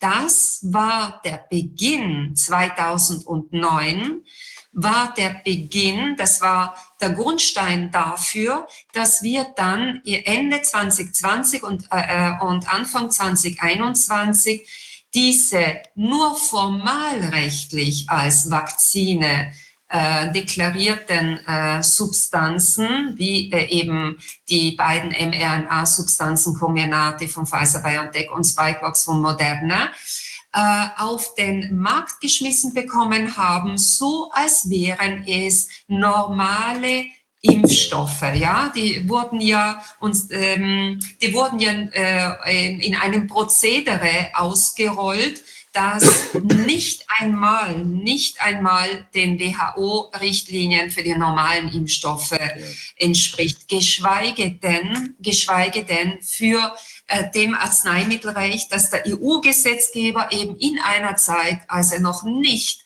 im Würgegriff äh, äh, einer über Leichen gehenden Pharmaindustrie war, für eben ähm, Nukleinsäure, auf Nukleinsäure äh, beruhenden Substanzen, die eben dann in der Zelle äh, einen Mechanismus hervorrufen. Es ist nämlich ganz interessant, äh, das, das noch geltende äh, EU-Arzneimittelrecht definiert ganz exakt, äh, was ein gentherapeutisches Mittel ist und siehe da, diese, ähm, so, äh, diese Covid-19-Injektionen entsprechen exakt dieser Legaldefinition. Und was hat die EU-Kommission gemacht im Jahr 2009? Einfach mit Verordnung ähm, erklärt, das, was als Vakzin ja. erklärt wird, äh, das gilt nicht als Gentherapie. Nun, dieser Richter war im Jahr 2009 Leiter des Kabinetts, sprich des politisch und wes also äh, des der höchsten, des, äh, also praktisch der engste Mitarbeiter äh, des äh, Präsidenten der EU-Kommission, sprich jener EU-Kommission, die dafür verantwortlich ist, dass wir eben diesen absolut nicht nachvollziehbaren Ausschluss aus dieser strengen Arzneimittelgesetzgebung dieser Substanzen, die uns dann eben als ähm, angebliche Vakzine in, in einer Massen äh, äh, Impfkampagne ähm, aufoktroyiert äh, wurden. Es ist natürlich klar, dass auch auf, gerade auf, äh, auf EU-Ebene, wir haben äh, die Charta der Grundrechte und Grundfreiheiten, wir haben den Artikel 47, wo die Unparteilichkeit der Gerichte natürlich vorgesehen ist. Äh, diese Unabhängigkeit und Unparteilichkeit der Gerichte muss für jedes Gericht in einer Demokratie gelten und erst recht auf höchster Ebene und erst recht in, äh, auf EU-Ebene. Äh, das ist aber offensichtlich nicht gegeben. Ich habe diesen Richter formalrechtlich zurückgewiesen mit einem Antrag, den ich an den Präsidenten des EU-Gerichts gestellt habe, nunmehr schon vor zwei äh, Wochen. Ich bin jetzt sehr gespannt darauf, was äh, ich als äh, Entscheidung vom, äh, vom äh, Präsidenten des EU-Gerichts zurückbekomme. Sollte dieser Richter nicht ausgetauscht werden, dann wissen wir definitiv, dass wir von der EU-Gerichtsbarkeit nichts, aber absolut nichts zu erwarten haben. Denn wenn die rudimentärsten Regeln des sogenannten fairen Prozesses, und es setzt eben voraus, dass Richter selbstverständlich nicht jemand sein kann, der praktisch über das dann entscheidet, was er mitgetragen hat, ich meine, der Chef des Kabinetts, der, äh, der Präsidentschaft der EU-Kommission hat wesentlich an diesen Bestimmungen mitgearbeitet, hat sie politisch mitgetragen. Das sind politische Funktionäre. Und der sollte jetzt über praktisch das eigene Produkt entscheiden. Also ähm, das wird jetzt eine definitive Nagelprobe für die äh, europäische äh, für die EU-Gerichtsbarkeit. Und ich denke, es ist wichtig, dass das alle Bürger der Europäischen Gemeinschaft wissen. Wir werden natürlich ähm, uns äh, ähm, weiterhin wehren. Also wir haben bereits beschlossen, diese beiden Verfahren auch in die zweite Instanz zu führen. Und wir werden das mit aller Öffentlichkeit tun, denn das, was sich in diesen zwei Verfahren ähm, jetzt schon äh, allein durch den Umstand, dass ich als ähm, als äh, Anwältin eines Vaters von minderjährigen Kindern, die ich eben dieses Verfahren führe, da, dazu gezwungen bin, diesen Richter zurückzuweisen, dass es möglich ist, dass man überhaupt damit konfrontiert ist, auf der anderen Seite als Richter jemanden zu finden, der de facto, de facto der gegnerischen Prozesspartei angehört, das ist schon ein starkes Stück, insbesondere weil es auf EU-Ebene passiert. Und ich möchte auch hier, und dann, äh, äh, dann äh, stehe ich gerne Fragen zur Verfügung, darauf hinweisen, dass dieser Umstand, dass wir offensichtlich auf den, gerade in den höchsten Gerichten und äh, wir haben es hier mit der Verletzung von EU-Recht zu tun. Und da sind nun mal die EU-Gerichte zuständig, dass wir es hier mit der Verletzung der rudimentärsten Bestimmungen des fairen Prozesses zu tun haben.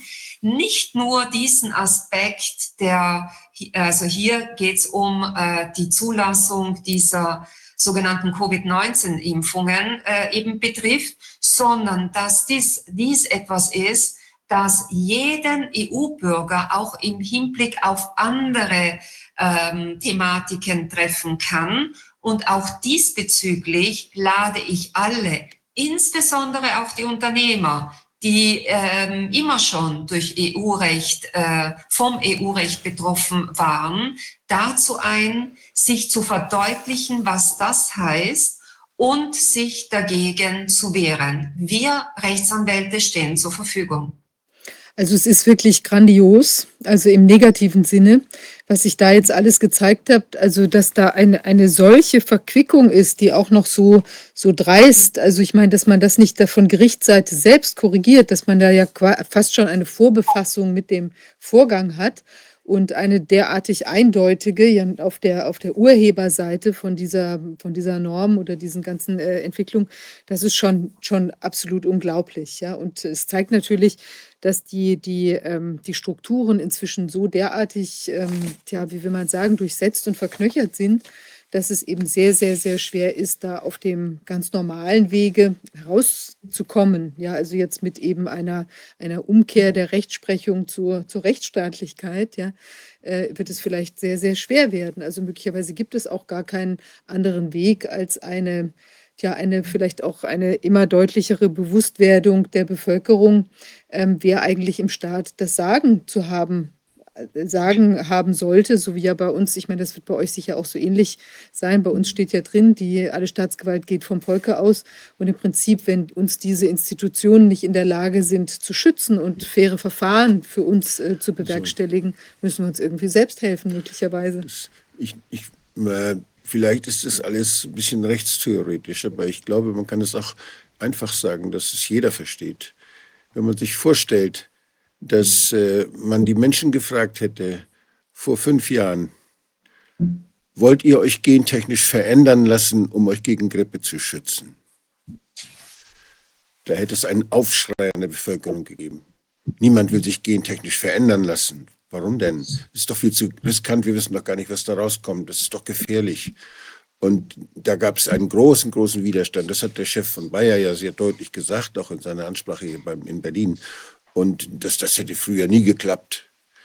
Und diese Kommission und dieser jetzt ernannte Richter da, der war dabei und der hat praktisch das Etikett auf diese Technik, die keiner erklebt, ein irreführendes Etikett kleben lassen. Das heißt Impfung. Aber es ist eine gentechnische Veränderung.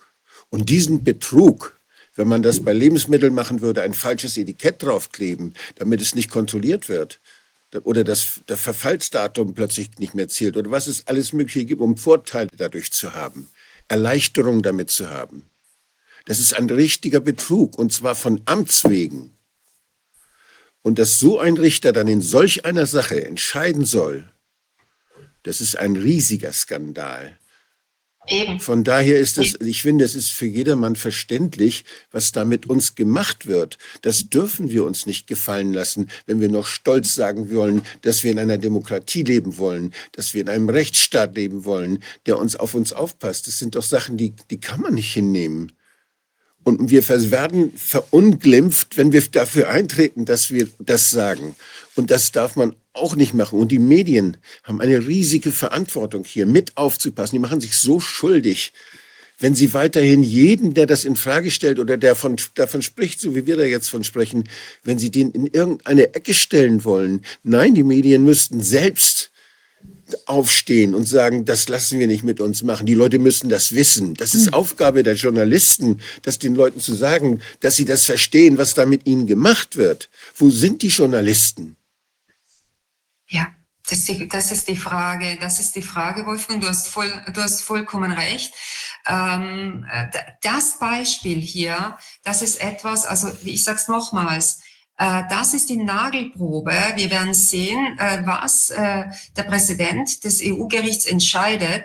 Sollte er diesen Richter nicht ersetzen, dann heißt es natürlich für uns umso mehr, einen, einen rechtlichen Kampf, aber auch die Information der Bevölkerung.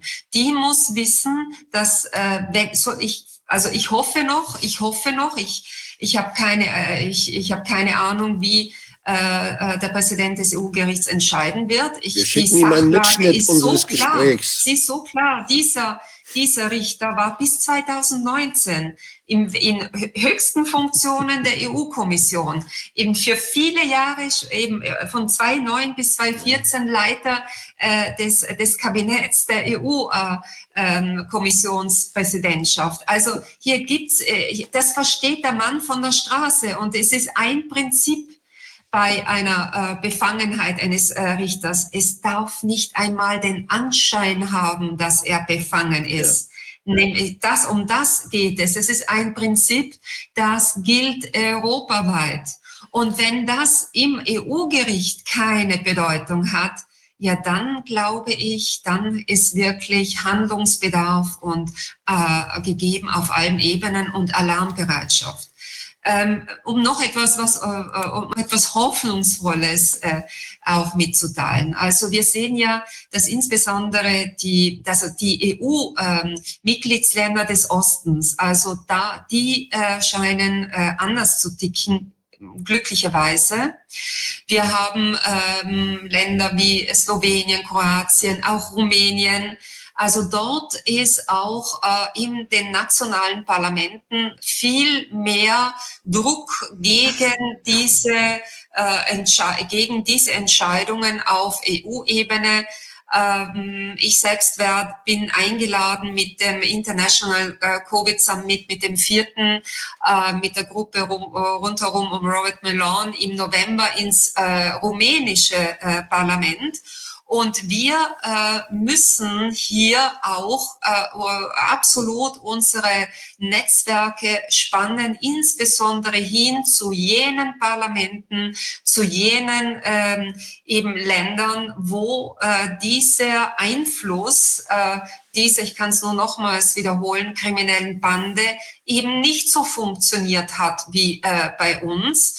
Und ähm, wenn, die, wenn die, der Widerstand aus der Bevölkerung, und der muss kommen, und ich bin mir sicher, wenn die Bevölkerung diese Informationen hat, dann kommt er, dann kann ich auch was voraussagen. Dann wird die Richterschaft auch äh, umkippen in, auf die richtige Seite. Denn es ist zwar, sie hat zwar ähm, ein äh, sehr ähm, erbärmliches Bild abgegeben in diesen vergangenen Jahren, denn offensichtlich, ähm, offensichtlich hat man nicht das nötige Rückgrat, um gegen den äh, auch Regierungsstrom zu schwimmen, äh, denn das müsste das Gericht machen, wenn das Gericht, das Gericht muss das muss in erster Linie Menschenrechte und Grundrechte äh, schützen und darf nicht einfach Gesetze exekutieren, die ganz offensichtlich ähm, ja, äh, verfassungswidrig sind, aber es, es ist das genaue Gegenteil ist passiert.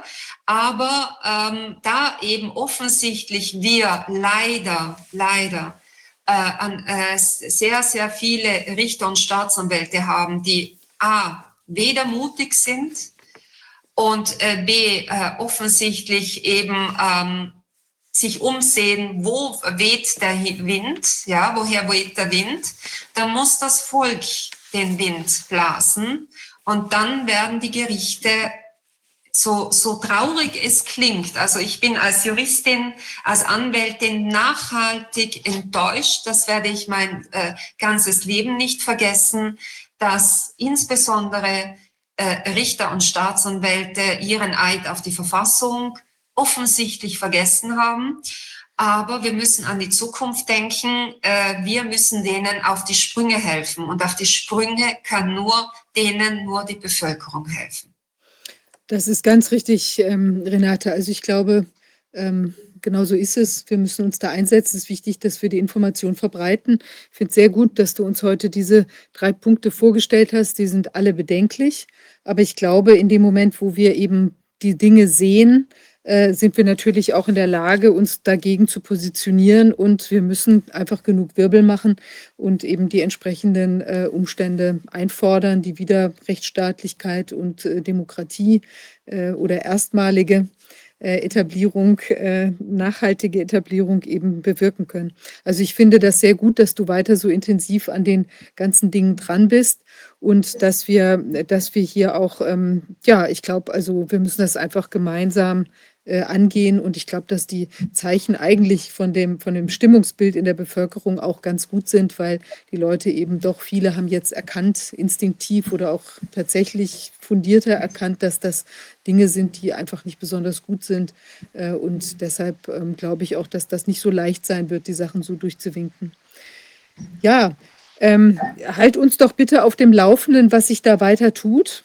Du wirst vielleicht zeitnah eine Information bekommen, wie da die Entscheidung ist in Bezug auf diesen, äh, diesen spannenden Herrn Leitenberger. Und ähm, dann werden wir mal sehen, was wir vielleicht auch von deutscher Seite tun können, um eben auch die Aufmerksamkeit noch intensiver auf dieses Thema zu lenken. Das mache ich sehr gerne. Und äh, Wolfgang, wir werden uns ja später sehen, eben in einer Veranstaltung, die wir hier in Südtirol organisiert haben zum Schutz der Kinder. Es ist eine Informationsveranstaltung, die eben die, äh, insbesondere die Eltern äh, informieren soll, denn es geht äh, nur mit Information und Sensibilisierung. Und Wolfgang, sehr gerne sehe ich dich dann später zugeschalten. Okay, wir, wir sehen uns bis nachher. Siehst du auch da im Anfang war das Wort, die, das Wort der Information, äh, das dann zur Tat werden kann. Ja. Vielen Dank, Renate. Danke jo. dir. Tschüss euch, schönen Abend noch. Jo, tschüss. Ja, jetzt äh, wende ich mich unserem nächsten Gast zu. Es tut mir leid, wir sind etwas insgesamt durch die in, in, Zeitverzug geraten. Ich hoffe, dass wir trotzdem die wesentlichen Dinge miteinander besprechen können. Ich spreche jetzt auch Englisch mit unserem nächsten Gast. Das ist ähm, CJ Hopkins. Ähm, uh, yeah, he's an author and political uh, satirist, and he has been has also made um, experiences with the legal system, which are quite remarkable. Um, are you here with us? Yes, I am. Hi, Vivian. Hello, good to see Hello. you. Yeah, sorry for that we uh, let you wait. Um, it's been like a little bit of a like uh, complex day, day day to day with like organization of the guests, and then it took a little longer. But I'm I'm happy that you are uh, still with us. Um, yeah, could you um, uh, maybe introduce yourself? I'm sure a lot of people or most of the people know you already, but it would be great if you could give us a little bit of your background and then talk about the really um, very remarkable situation. Uh, yeah, my background is uh, the short version is I'm an author, I'm a playwright, uh, um, uh and I'm a political satirist. Um, so that's my background. Um, the uh, the story with my legal situation is uh, that I got a letter in June from the public prosecutor of Berlin uh, telling me that I was under investigation uh, for two uh, tweets uh, that I tweeted in uh, August of 2022. Um, and uh, so I went out and got a lawyer, and the lawyer uh, asked the uh, prosecutor to send us the tweets uh, because we didn't even know what they were. And it turned out it was uh, two tweets uh, where I, I used the cover art of my book, which is titled The Rise of the New Normal Reich. And on the cover of the book, the, the cover is, is, is copying from a very famous book um, about uh, Nazi Germany uh, by William Shirer uh, called The Rise and Fall of the Third Reich. And uh, uh, English speakers around the world know this book and they know the cover. Um, it's black with big red letters, and there's a white circle with a swastika on the front of it.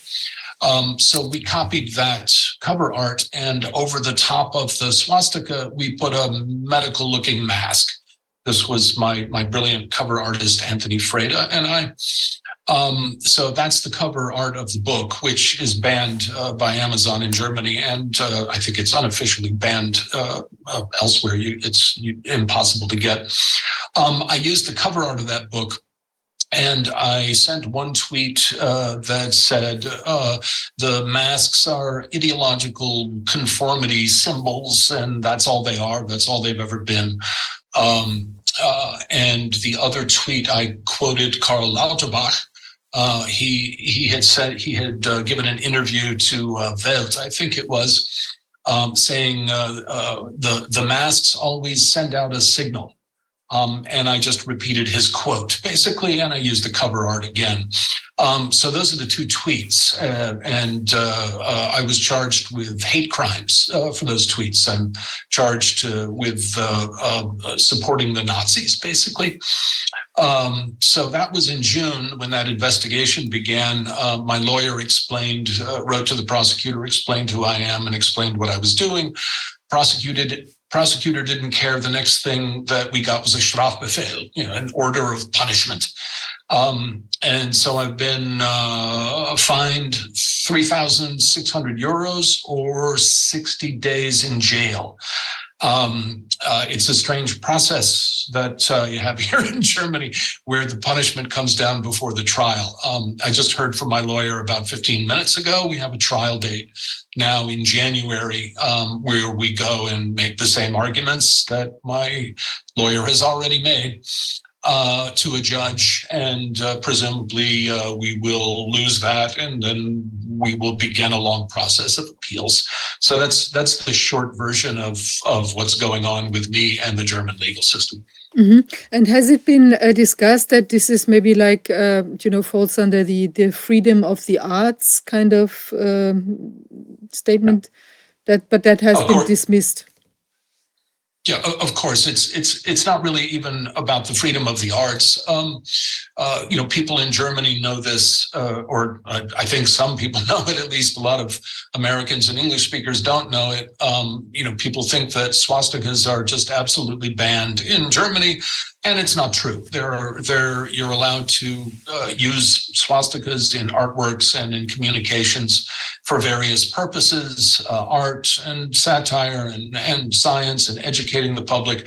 And one of the reasons that is uh, written into the German law is if you are warning against anti-constitutional activities. Uh, Mhm. Basically, if you are, you know, warning against the rise of some new form of authoritarianism or totalitarianism, which is, of course, exactly what I was doing. Um, so, yeah, it's it's rather absurd uh, to be charged to be charged with supporting, uh, you know, a former totalitarian uh, system when clearly what I was doing was warning about the evolution of a new totalitarian system.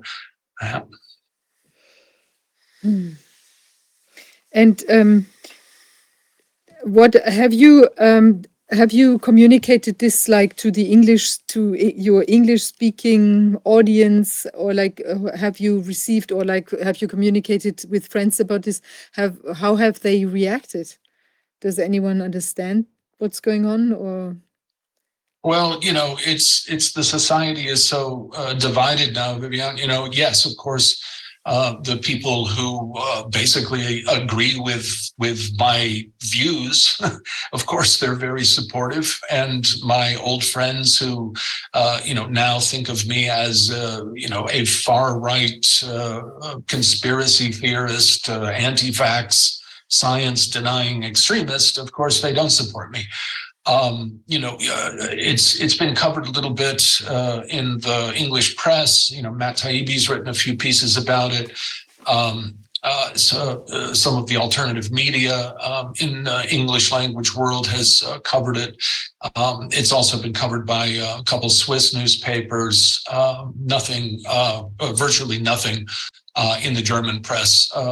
Boris Wright Schuster just wrote a piece uh, but absolutely nothing in the mainstream uh, press. And have you the the cover of the book? So the book has been out before. I mean, have you had any problems with that book, like in in the sense that like the district attorney was after you before you made the tweet? No. There no, like no, not at all. The book was the book was um, shortly, right about the about the same time that the tweets went out um, the book was banned uh, by uh, Amazon. Uh, it was banned in uh, Germany and Austria and the Netherlands. Um, it's still available everywhere else uh, in the world. It's not officially banned uh, by the government in bookstores in Germany, but you can't get it. Um, if you try to find it, uh, you you just can't find it. Uh, so I think it's unofficially banned. Um, the uh, the charges against me that the, that I'm going to trial for um, are not about the cover of the book. Um, the uh, the uh, the authorities have made it clear. No, it's it's just about these tweets. Uh, so um, they're of course claiming that the the book has nothing to do with it. But I mean, the tweets themselves, that the masks are ide ideological uh, um, uh, conformity, um, uh, conformity symbols, and the the retweeting of like what uh, what maybe Lauterbach tweeted, basically, or said, um, how can that be like I don't know. I mean, it's not really um, I mean, it's uh, I could I could understand. Like, I mean, I cannot understand, but like, I mean, it would make more sense, you know, if it's if it's about the combination of the book cover plus these uh, tweets. But if if they claim it's really just about the tweets, I mean, they should go after Lauterbach then, for instance. Well, no, they're they're they're going after me because of the tweets because I used the cover art on the tweets. Um, that's what they're claiming. Um, you know, so it's the picture of the you know the swastika with a mask covering it. You can barely see the swastika, but but it's there. You can see it, um, and uh, uh it's you know it, it, I I think the tweets are absolutely clear. What I was doing was you know, comparing one totalitarian system, which is a 20th century totalitarian system, which is Nazi Germany. And I was comparing that to the developments during, you know, from 2020 to 2022, when I tweeted it, um, which I saw as the evolution of a new form of totalitarianism, a new totalitarian system. Um, and again, I try to make this point. A lot of people don't get it. I, I wasn't just referring to Germany. These tweets uh, I wrote in German, uh, but the, you know, I, I, put out hundreds and hundreds of other similar tweets in English, yeah. and uh, you know, I, I, covered events in the United States and Great Britain and Australia and Canada. Uh, you know, the, this was not targeted um, at Germany specifically. Germany was just one of many, many countries uh, behaving this way uh, during those years. Um, but the, the, the charges specifically, I mean, you know, let me emphasize this. It's I'm being charged. I think the the I, I can't remember the exact quote in German, um, but in English, uh, it's I'm, I'm being charged with disseminating propaganda, the intention of which is to support a former National Socialist organization. Um, so I'm being charged with with promoting uh, Nazism, basically. Mm-hmm. So you're not charged because of misinformation, and this is uh, something. This is what they all agree. This would should be done. This is what they blame many people who say things they don't want to hear. But I, but aren't you known world in in in in many countries as someone who who works with irony, who works with satiric uh, um, methods like many colleagues do. and it's it was always very provocative. It's it is provocative to open the eyes of the people to speak about things, and it was always your role, I think, when I understand well, to work in a satiric way with with political topics, and who question what governments do very intensively, and uh, like this when you when you when this is your social role when it's your profession to do this and we need such people to do this to open the eyes uh, don't they can why don't they use this frame your your real frame professional framework to interpret what you did yeah, well, Wolfgang, all of that is true, and thank you.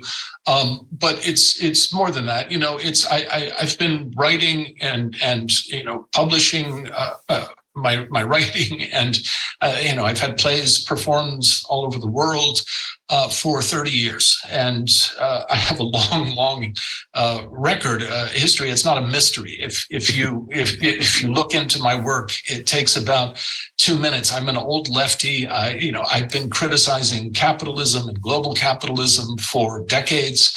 Um, uh, my my critique comes from the left, not from the right. I'm I'm a strong opponent of authoritarianism, totalitarianism, fascism. All of this, all, all all anyone can can discover this in about two minutes if they do an internet search of me. So it's let's you know let, let's let let's stop beating around the bush as as we say in english the charges the charges are bullshit um, there's there's no logic behind the charges. The charges they're they're instrumentalizing the law in order to crack down on dissent and punish uh, people like me uh, who were challenging and and criticizing the corona measures and the whole new normal program. Um, this is it's you know my case is hardly the only one. There is this is happening in countries all over the world. It's happening in Great Britain. Um, it's happening in Canada. It's it's I just read a piece. Uh, it's happening in the Netherlands. They they just charged someone for something that he said. Um, the, this is a this is a crackdown on dissent and what's happening is is the authorities are making examples of people um, uh, you know anyone who is who is uh, who has become prominent enough uh, to be noticed uh, they they're cracking down on us and they're making examples of us. Um, there's there's nothing in the law that stands up logically. It's this is a clear instrumentalization of the law in order to crack down on dissent. That's what it is we have examples in, in the past when I think of the news of the newspaper uh, uh, Titanic, for instance, or, or, other very drastically expressing critics. Um, I, I, think we were used to find this and in every railway station, in all the all the, in the bookshops, and we were used to have satirical and drastical uh, pictures which were exaggerating to make us to make us look to to to, to open our eyes. And it was normal. And this has this seems they want to change it. We have I, I, I, I don't know if they do want to change it. I i don't know because i don't watch television. Um, but I, I i saw several tweets that that people just sent uh, you know to me on on twitter or x or whatever it is um, with pictures of, of who is the guy on tv is it jan böhmermann Zimmermann, yeah. Yeah, yeah. The, the people sending pictures of me with uh, sending pictures to me of uh, Böhmermann, uh, you know, dressed up as Hitler with a swastika armband on, doing some sort of satirical routine. I don't, I don't know what he does. As I said, I don't watch television. Um, Where is he now? Know, in prison? I'm sorry. Is he now in prison? No, of course no, not. of course not. Um, I don't follow him, so sorry. No, no, but there, there, there are numerous examples of this. You know, the one, uh, one example that I that I cite. You know, people can watch uh, Rammstein's video uh, Deutschland. You know, where the band, uh, the Rammstein boys, you know, they dress up as concentration camp uh, prisoners. Uh, you know, with uh, Jewish stars of David and um, getting getting hung at the gallows, and they also dress up as SS officers, you know, swastikas and so on. You know, to pretend to pretend that you know that that these exceptions don't exist, uh, you know, is is ridiculous. And as I said, there there is there is no logical, sensible, defensible, legal justification for these charges. Um, they're they're they are clearly instrumentalizing the law to crack down on dissent. Yeah, and it's interesting, you know, as as you said, that there's kind of singling out like certain people and maybe in your case since you are basically like communicating like two language in, in several or maybe several languages but like have your um you know like english speaking audience and the german audience. And so i think it's it's also um you know maybe that's an especially inconvenient inconvenient uh, constellation for for them. I mean we can see that you know you have some of the the doctors that are now uh, in trouble because of the masks, um, you know, the uh, exceptions that they um, um, wrote for the the patients, and you know, so it's like seems to be like like all the judges or like the um, you know Stefan Kohn uh, for, uh, from the uh, in, in Minister of the uh, Interior and so on. So you have like, um, you know, a civil servant, a judge, a lawyer, a uh, maybe lawyer, not so much at the moment, but like, you know, these kind of dissenting voices. And like in each field, it seems to be that there's a few that they're really hitting very hard on in order to make it like, you know, less attractive or like, I mean, make people afraid that they shouldn't go down that road. So uh, it seems like this this um, idea of like uh, you just punish one person one and then you um, educate a thousand uh, who might have followed uh, in the footsteps of the person and now everyone is ooh it's going to get me into trouble my family into trouble and i don't know and maybe like even push you out of the country thinking oh this is not what i want to do i want to get out of here or so and then boom you have another one of the dissidents gone what's your feeling with regard to that Yeah, that, that's that's exactly what it is. Uh, what you described. It's you know in you know hundreds of years ago. You know what what they did. You know the king got his guards and they went and they found the rebels and the troublemakers, and they killed them, and then they put their heads on top of the spikes outside of the castle. Uh, and the point was for everyone to see their heads and think, you know, okay, that's what they did to this rebel. That's what they did to this person who challenged the king. You know, what will they do to me? That's and that's that is the point. That's why they're making examples of of people like uh, like me and a lot of uh, more famous and prominent people. If you if you look at what uh, you know, look at what they're doing to Julian Assange, uh, for example. Um, uh, is much more important and and and uh, much more well known than I am. It's this is this is it's one of the oldest uh, tactics uh, in, in the book, um, and it's and that's all it is. Uh, there's nothing. I get frustrated. I get frustrated when people try to argue the the nuances of the law because it has nothing to do with the law. This this is power uh, sending a message, uh, and the message is shut up, or or we will hurt you. And uh, if you don't think we will, look at what we're doing to these people. You know, uh, that's that's what's happening here. Yes. Think you're right. Yeah, it's a really dangerous development because I mean, as we can see that um, you know, like in, in America, I think they have this uh, um, this law, um, you know, fighting the domestic terrorist, and uh, you know, this putting putting um, you know all kinds of of um, uh, yeah names on you or tags on you, like so that that it's easy for them to put you into like one one drawer and then uh, you know like um, also come come up with the framing oh this person is like this and then all of a sudden boom no one takes this person serious anymore. That's another it's not only like discourage you but like also um, like uh, the- the others can see oh wow um, he's now been charged with a hate crime. This must be like a nasty person for the people who don't go into detail because i mean that's always the case in like a smear uh, smear attack basically you know some of the dirt sticks and you have uh, then the people you know who don't look closely see you under this uh,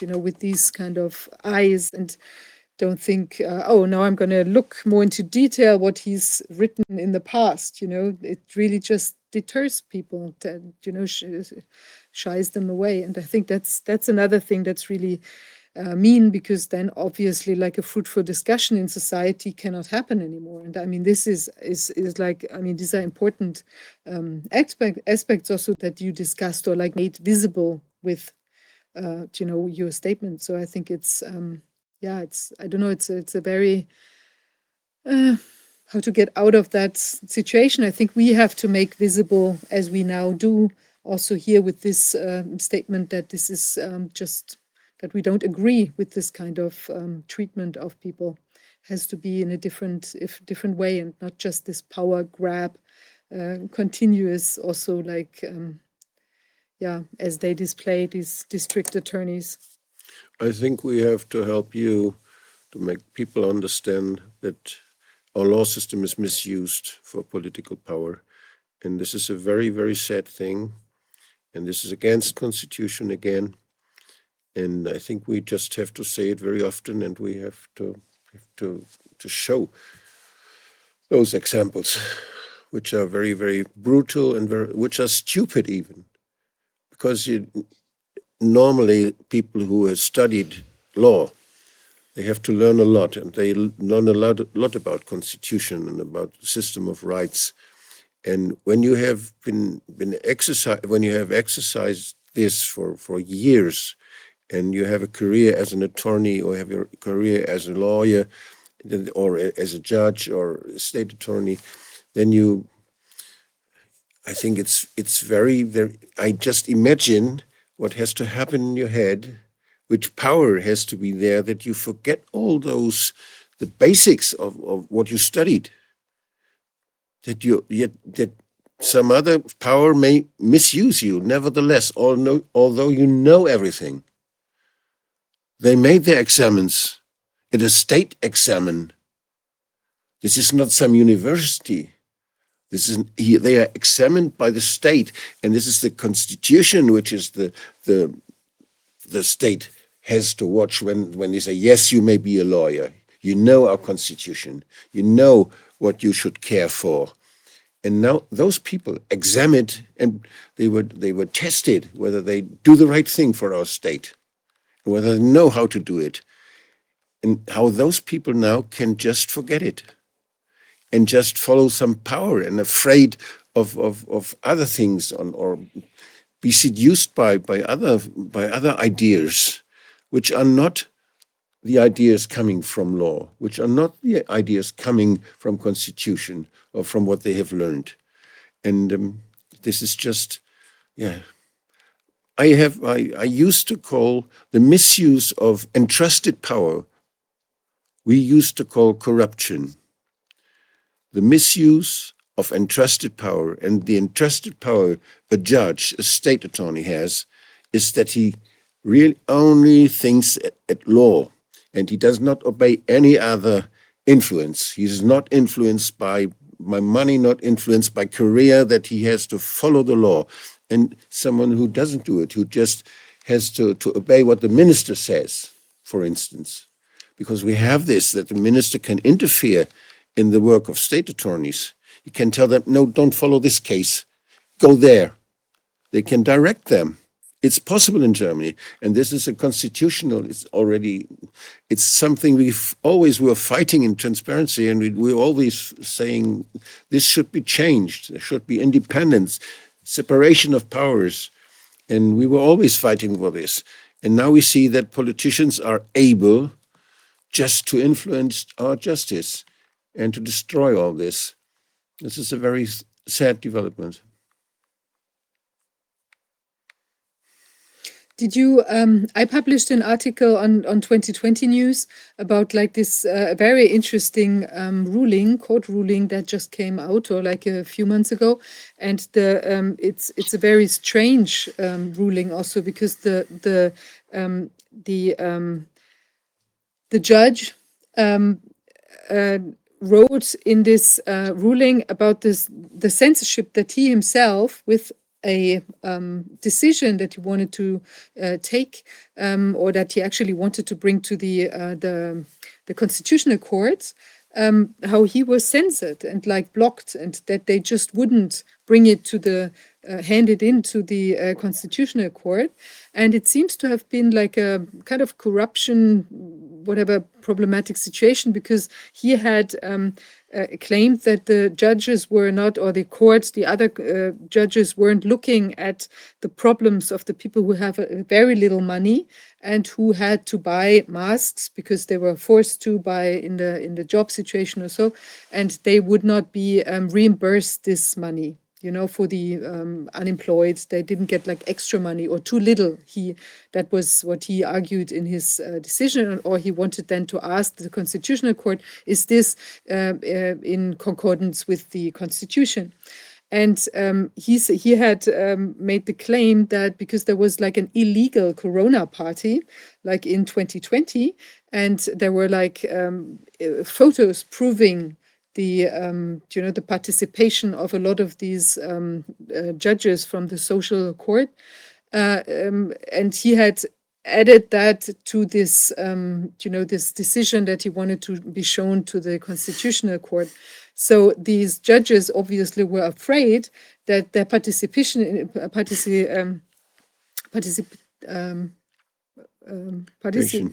participation in the uh, in this party would now become known like to other people or like outside of the legal system or like uh, you know so um, then uh, they wanted to kind of suppress this decision and just didn't want to you know um, To silence. the yeah thing, wanted to yeah. silence it and also like put force on their judge and said you know um, we have to um, really you are not really um, uh, um, suitable for the job because you um, it, you comply uh, you complained when we wanted to also to suppress like a Mhm. media release about this whole thing and so I think it's very interesting how like this kind of resistance that this judge was um, uh, was exhibiting is now taking like very unusual ways, you know, coming through in a court ruling, basically. So maybe it just also has to find, we have to find new ways of like um, demonstrating against it.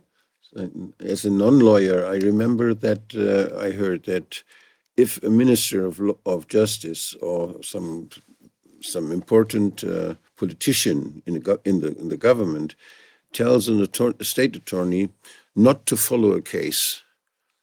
So if some there is a crime there is a crime and he wants to protect uh, wants to hide this and he says don't follow this, that he has the personal responsibility the state attorney is free of responsibility because the minister has taken it personally with all consequences, financial consequences, the, the, the consequences coming from law. And so I think this, it was Martin who told it, if I remember well. And it is, I don't know whether the politicians know that, whether those, those, uh, those ministers or people in the, in the government know that they personally will be responsible for all the consequences when they tell the attorney not to not to do uh, research and not to go after crimes they would go after normally. I think this is an, I, uh, I, I don't, I don't mean to, I- don't mean to interrupt or, or, or to uh, disagree with anything that you're saying. Um, the, the one thing that I, that I want to emphasize, uh, because there's, there's a lot of coverage now, you know, um, from, uh, uh, people like us and in the alternative media. Um, I, I don't know if the expression, uh, in English, uh, translates. I think it does. You know, it's, uh, there's the expression is that, you know, we, we can't see the forest for the trees. yeah, All right. Does Man that sieht den Wald vor Bäumen into nicht. German, die Redewendung? Yeah. Yeah. Mhm. Um, we're, we're, getting a lot of coverage of trees. And um, what I've been trying to emphasize is forest. Um, what, what all the details that, that you two have just been discussing and talking about, and what a lot of people are talking about, um, you know, those, those, those are the trees. And the forest is that we're at the beginning, and we're in the early stages of the uh, appearance of a new form of totalitarianism. And it's not just happening in Germany, it's happening all throughout the West. Um, and I've been documenting it. It's what I documented in my book. Um, it's what I document in my uh, essays. These are not these are not mistakes. It's not corruption. It's not, you know, uh, uh, you know, uh, that laws need to be written better. We're, we're the, the power system that governs our world, the entire world, is going totalitarian. It's been doing that for a while. Um, the you know uh, the the events after September 11th were a huge step forward, and the Corona years, 2020 to you know to this year, basically were another huge step forward, and the the authorities, the the the power centers are sending out a message, and the message is all of this democracy stuff that Wolfgang that you were talking about, all the rules, all the the laws, the constitutions, all of these our rights, our democratic rights, all of these things that we were all educated and conditioned to believe that we have, we don't have those anymore the the system is sending out a message and the message is is very clear. It is is we will turn your democratic rights off anytime we want. We will say there's a scary apocalyptic virus that's going to kill everyone so we have to suspend all the constitutions and shut down your right to protest and segregate everybody and demonize everybody. And the entire media system will turn into one big Goebbelsian piano and start playing in sync, which is exactly what happened in Germany. It was blatant, but it also happened in the UK, in the United States, in Australia, and in countries throughout the West. You know, I'm, you know, I'm, I'm sorry to, you know, people, uh, people write to me and they say, you know, CJ, you're so depressing. Where's the hope? You know, and, and I respond to them and I say, you know, the beginning of hope, the beginning of understanding how we try to push back against this, how we try to resist it. The beginning of that is understanding what it is. Um, and and what it is, folks, is a new form of totalitarianism. It's not Nazism. It's not Stalinism. You know, it's it's not the the DDR. It's a new form and it's a global capitalist form. What I've been trying to do is explore what that form is. I'm a satirist. I know I try to be funny. I try to make people laugh, but I also write seriously.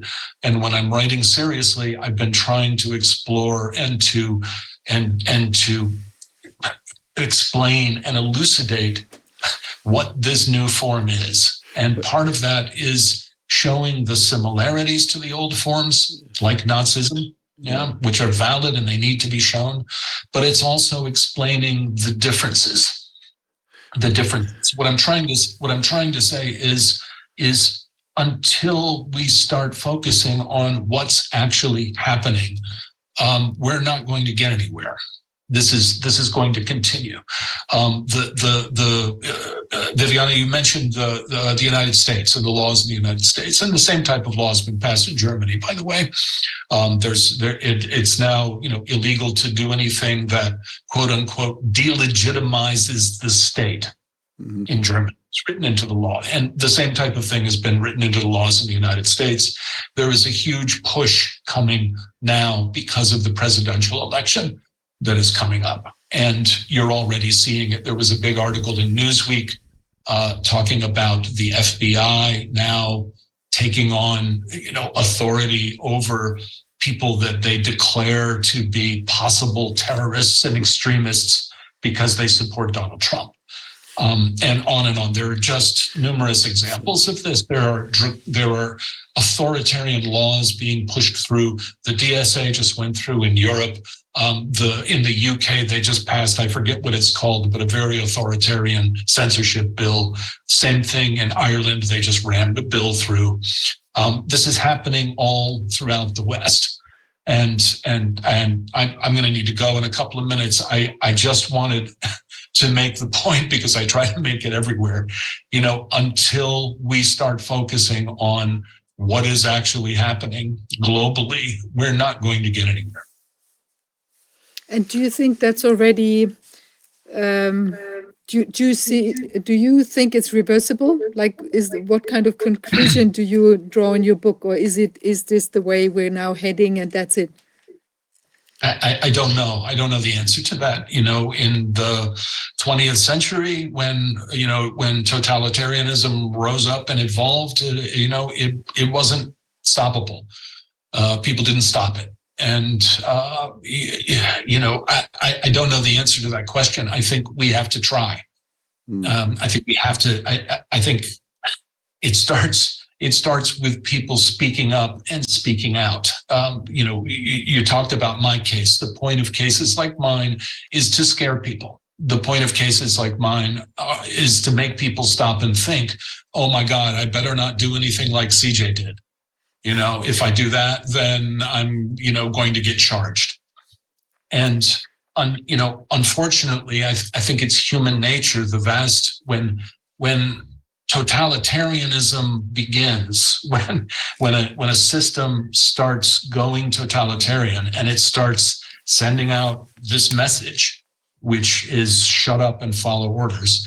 When a system does that the majority of people are not going to want to Mm. get in the way But You know, they're people going like to want to look the other Yeah. way and they're going to want to shut up they're going to want to keep their heads down Yes. you know and i understand it people have families they have children they're you know worried about their careers um, if you go back and look at the evolution of totalitarian and uh, totalitarianism in the 20th century that's exactly what you see and it is exactly what i am seeing so far I think that uh, there's another thing that uh, people are afraid that two people follow, but there is.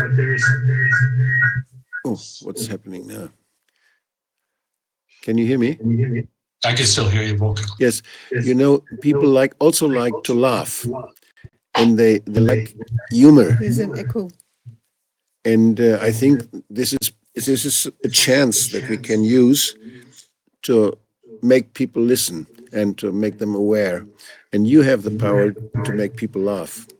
And I would wish very much that you that you use your power to of of irony, of satiric expression, and all on making people make even making people ridiculous who are ridiculous, or show them how re, how show the public how ridiculous some of those people act, because if they want totalitarianism, but uh, I think. Uh, it's very difficult you know you know the story of the of, of the of the king who had no no dress on The emperor with uh, the emperor without clothes. dress and this is just exactly the thing the emperors are most afraid of and you have a big role to play in this and i hope you you keep your power and you you keep your courage to continue thanks i'll try Yeah, I think that can be an, an answer because it's very, I mean, if you're just naked and ridiculous, then it's very tough to come out with like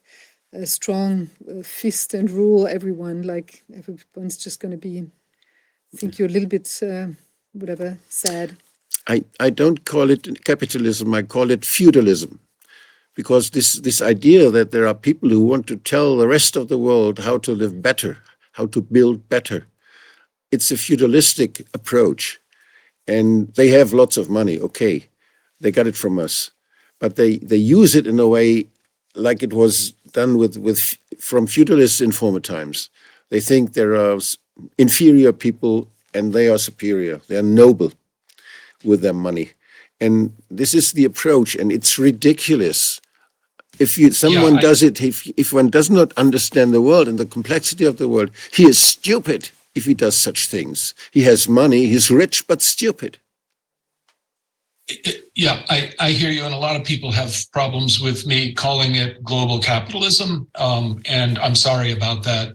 No, uh, but but the fact is, it's global capitalism. yes, That's okay. the system But let's agree, feudal feudal I've- What capitalism. I've been, what I've been, what I've been doing, what I've been doing for a number of years is is actually trying to explain the evolution of you know how we how we got from the uh, historical situation that we were in in the middle of the 20th century to where we are today. And it's fine, you know, some people call it feudalism and some people call it corporatism and some people call it cultural Marxism or, you know, whatever. Whatever.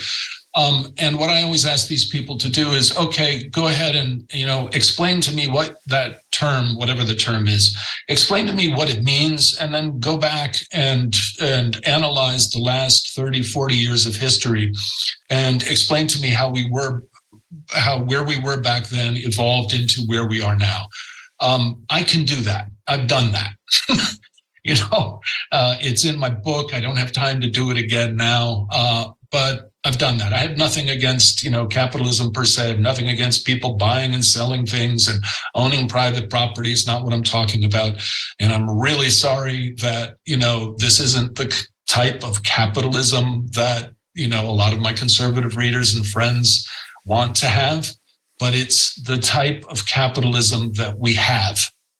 And it is global and it has no values whatsoever. It has no ideology, and what it is what it is doing is is consolidating its power. It is wiping out societies and creating pure marketplaces.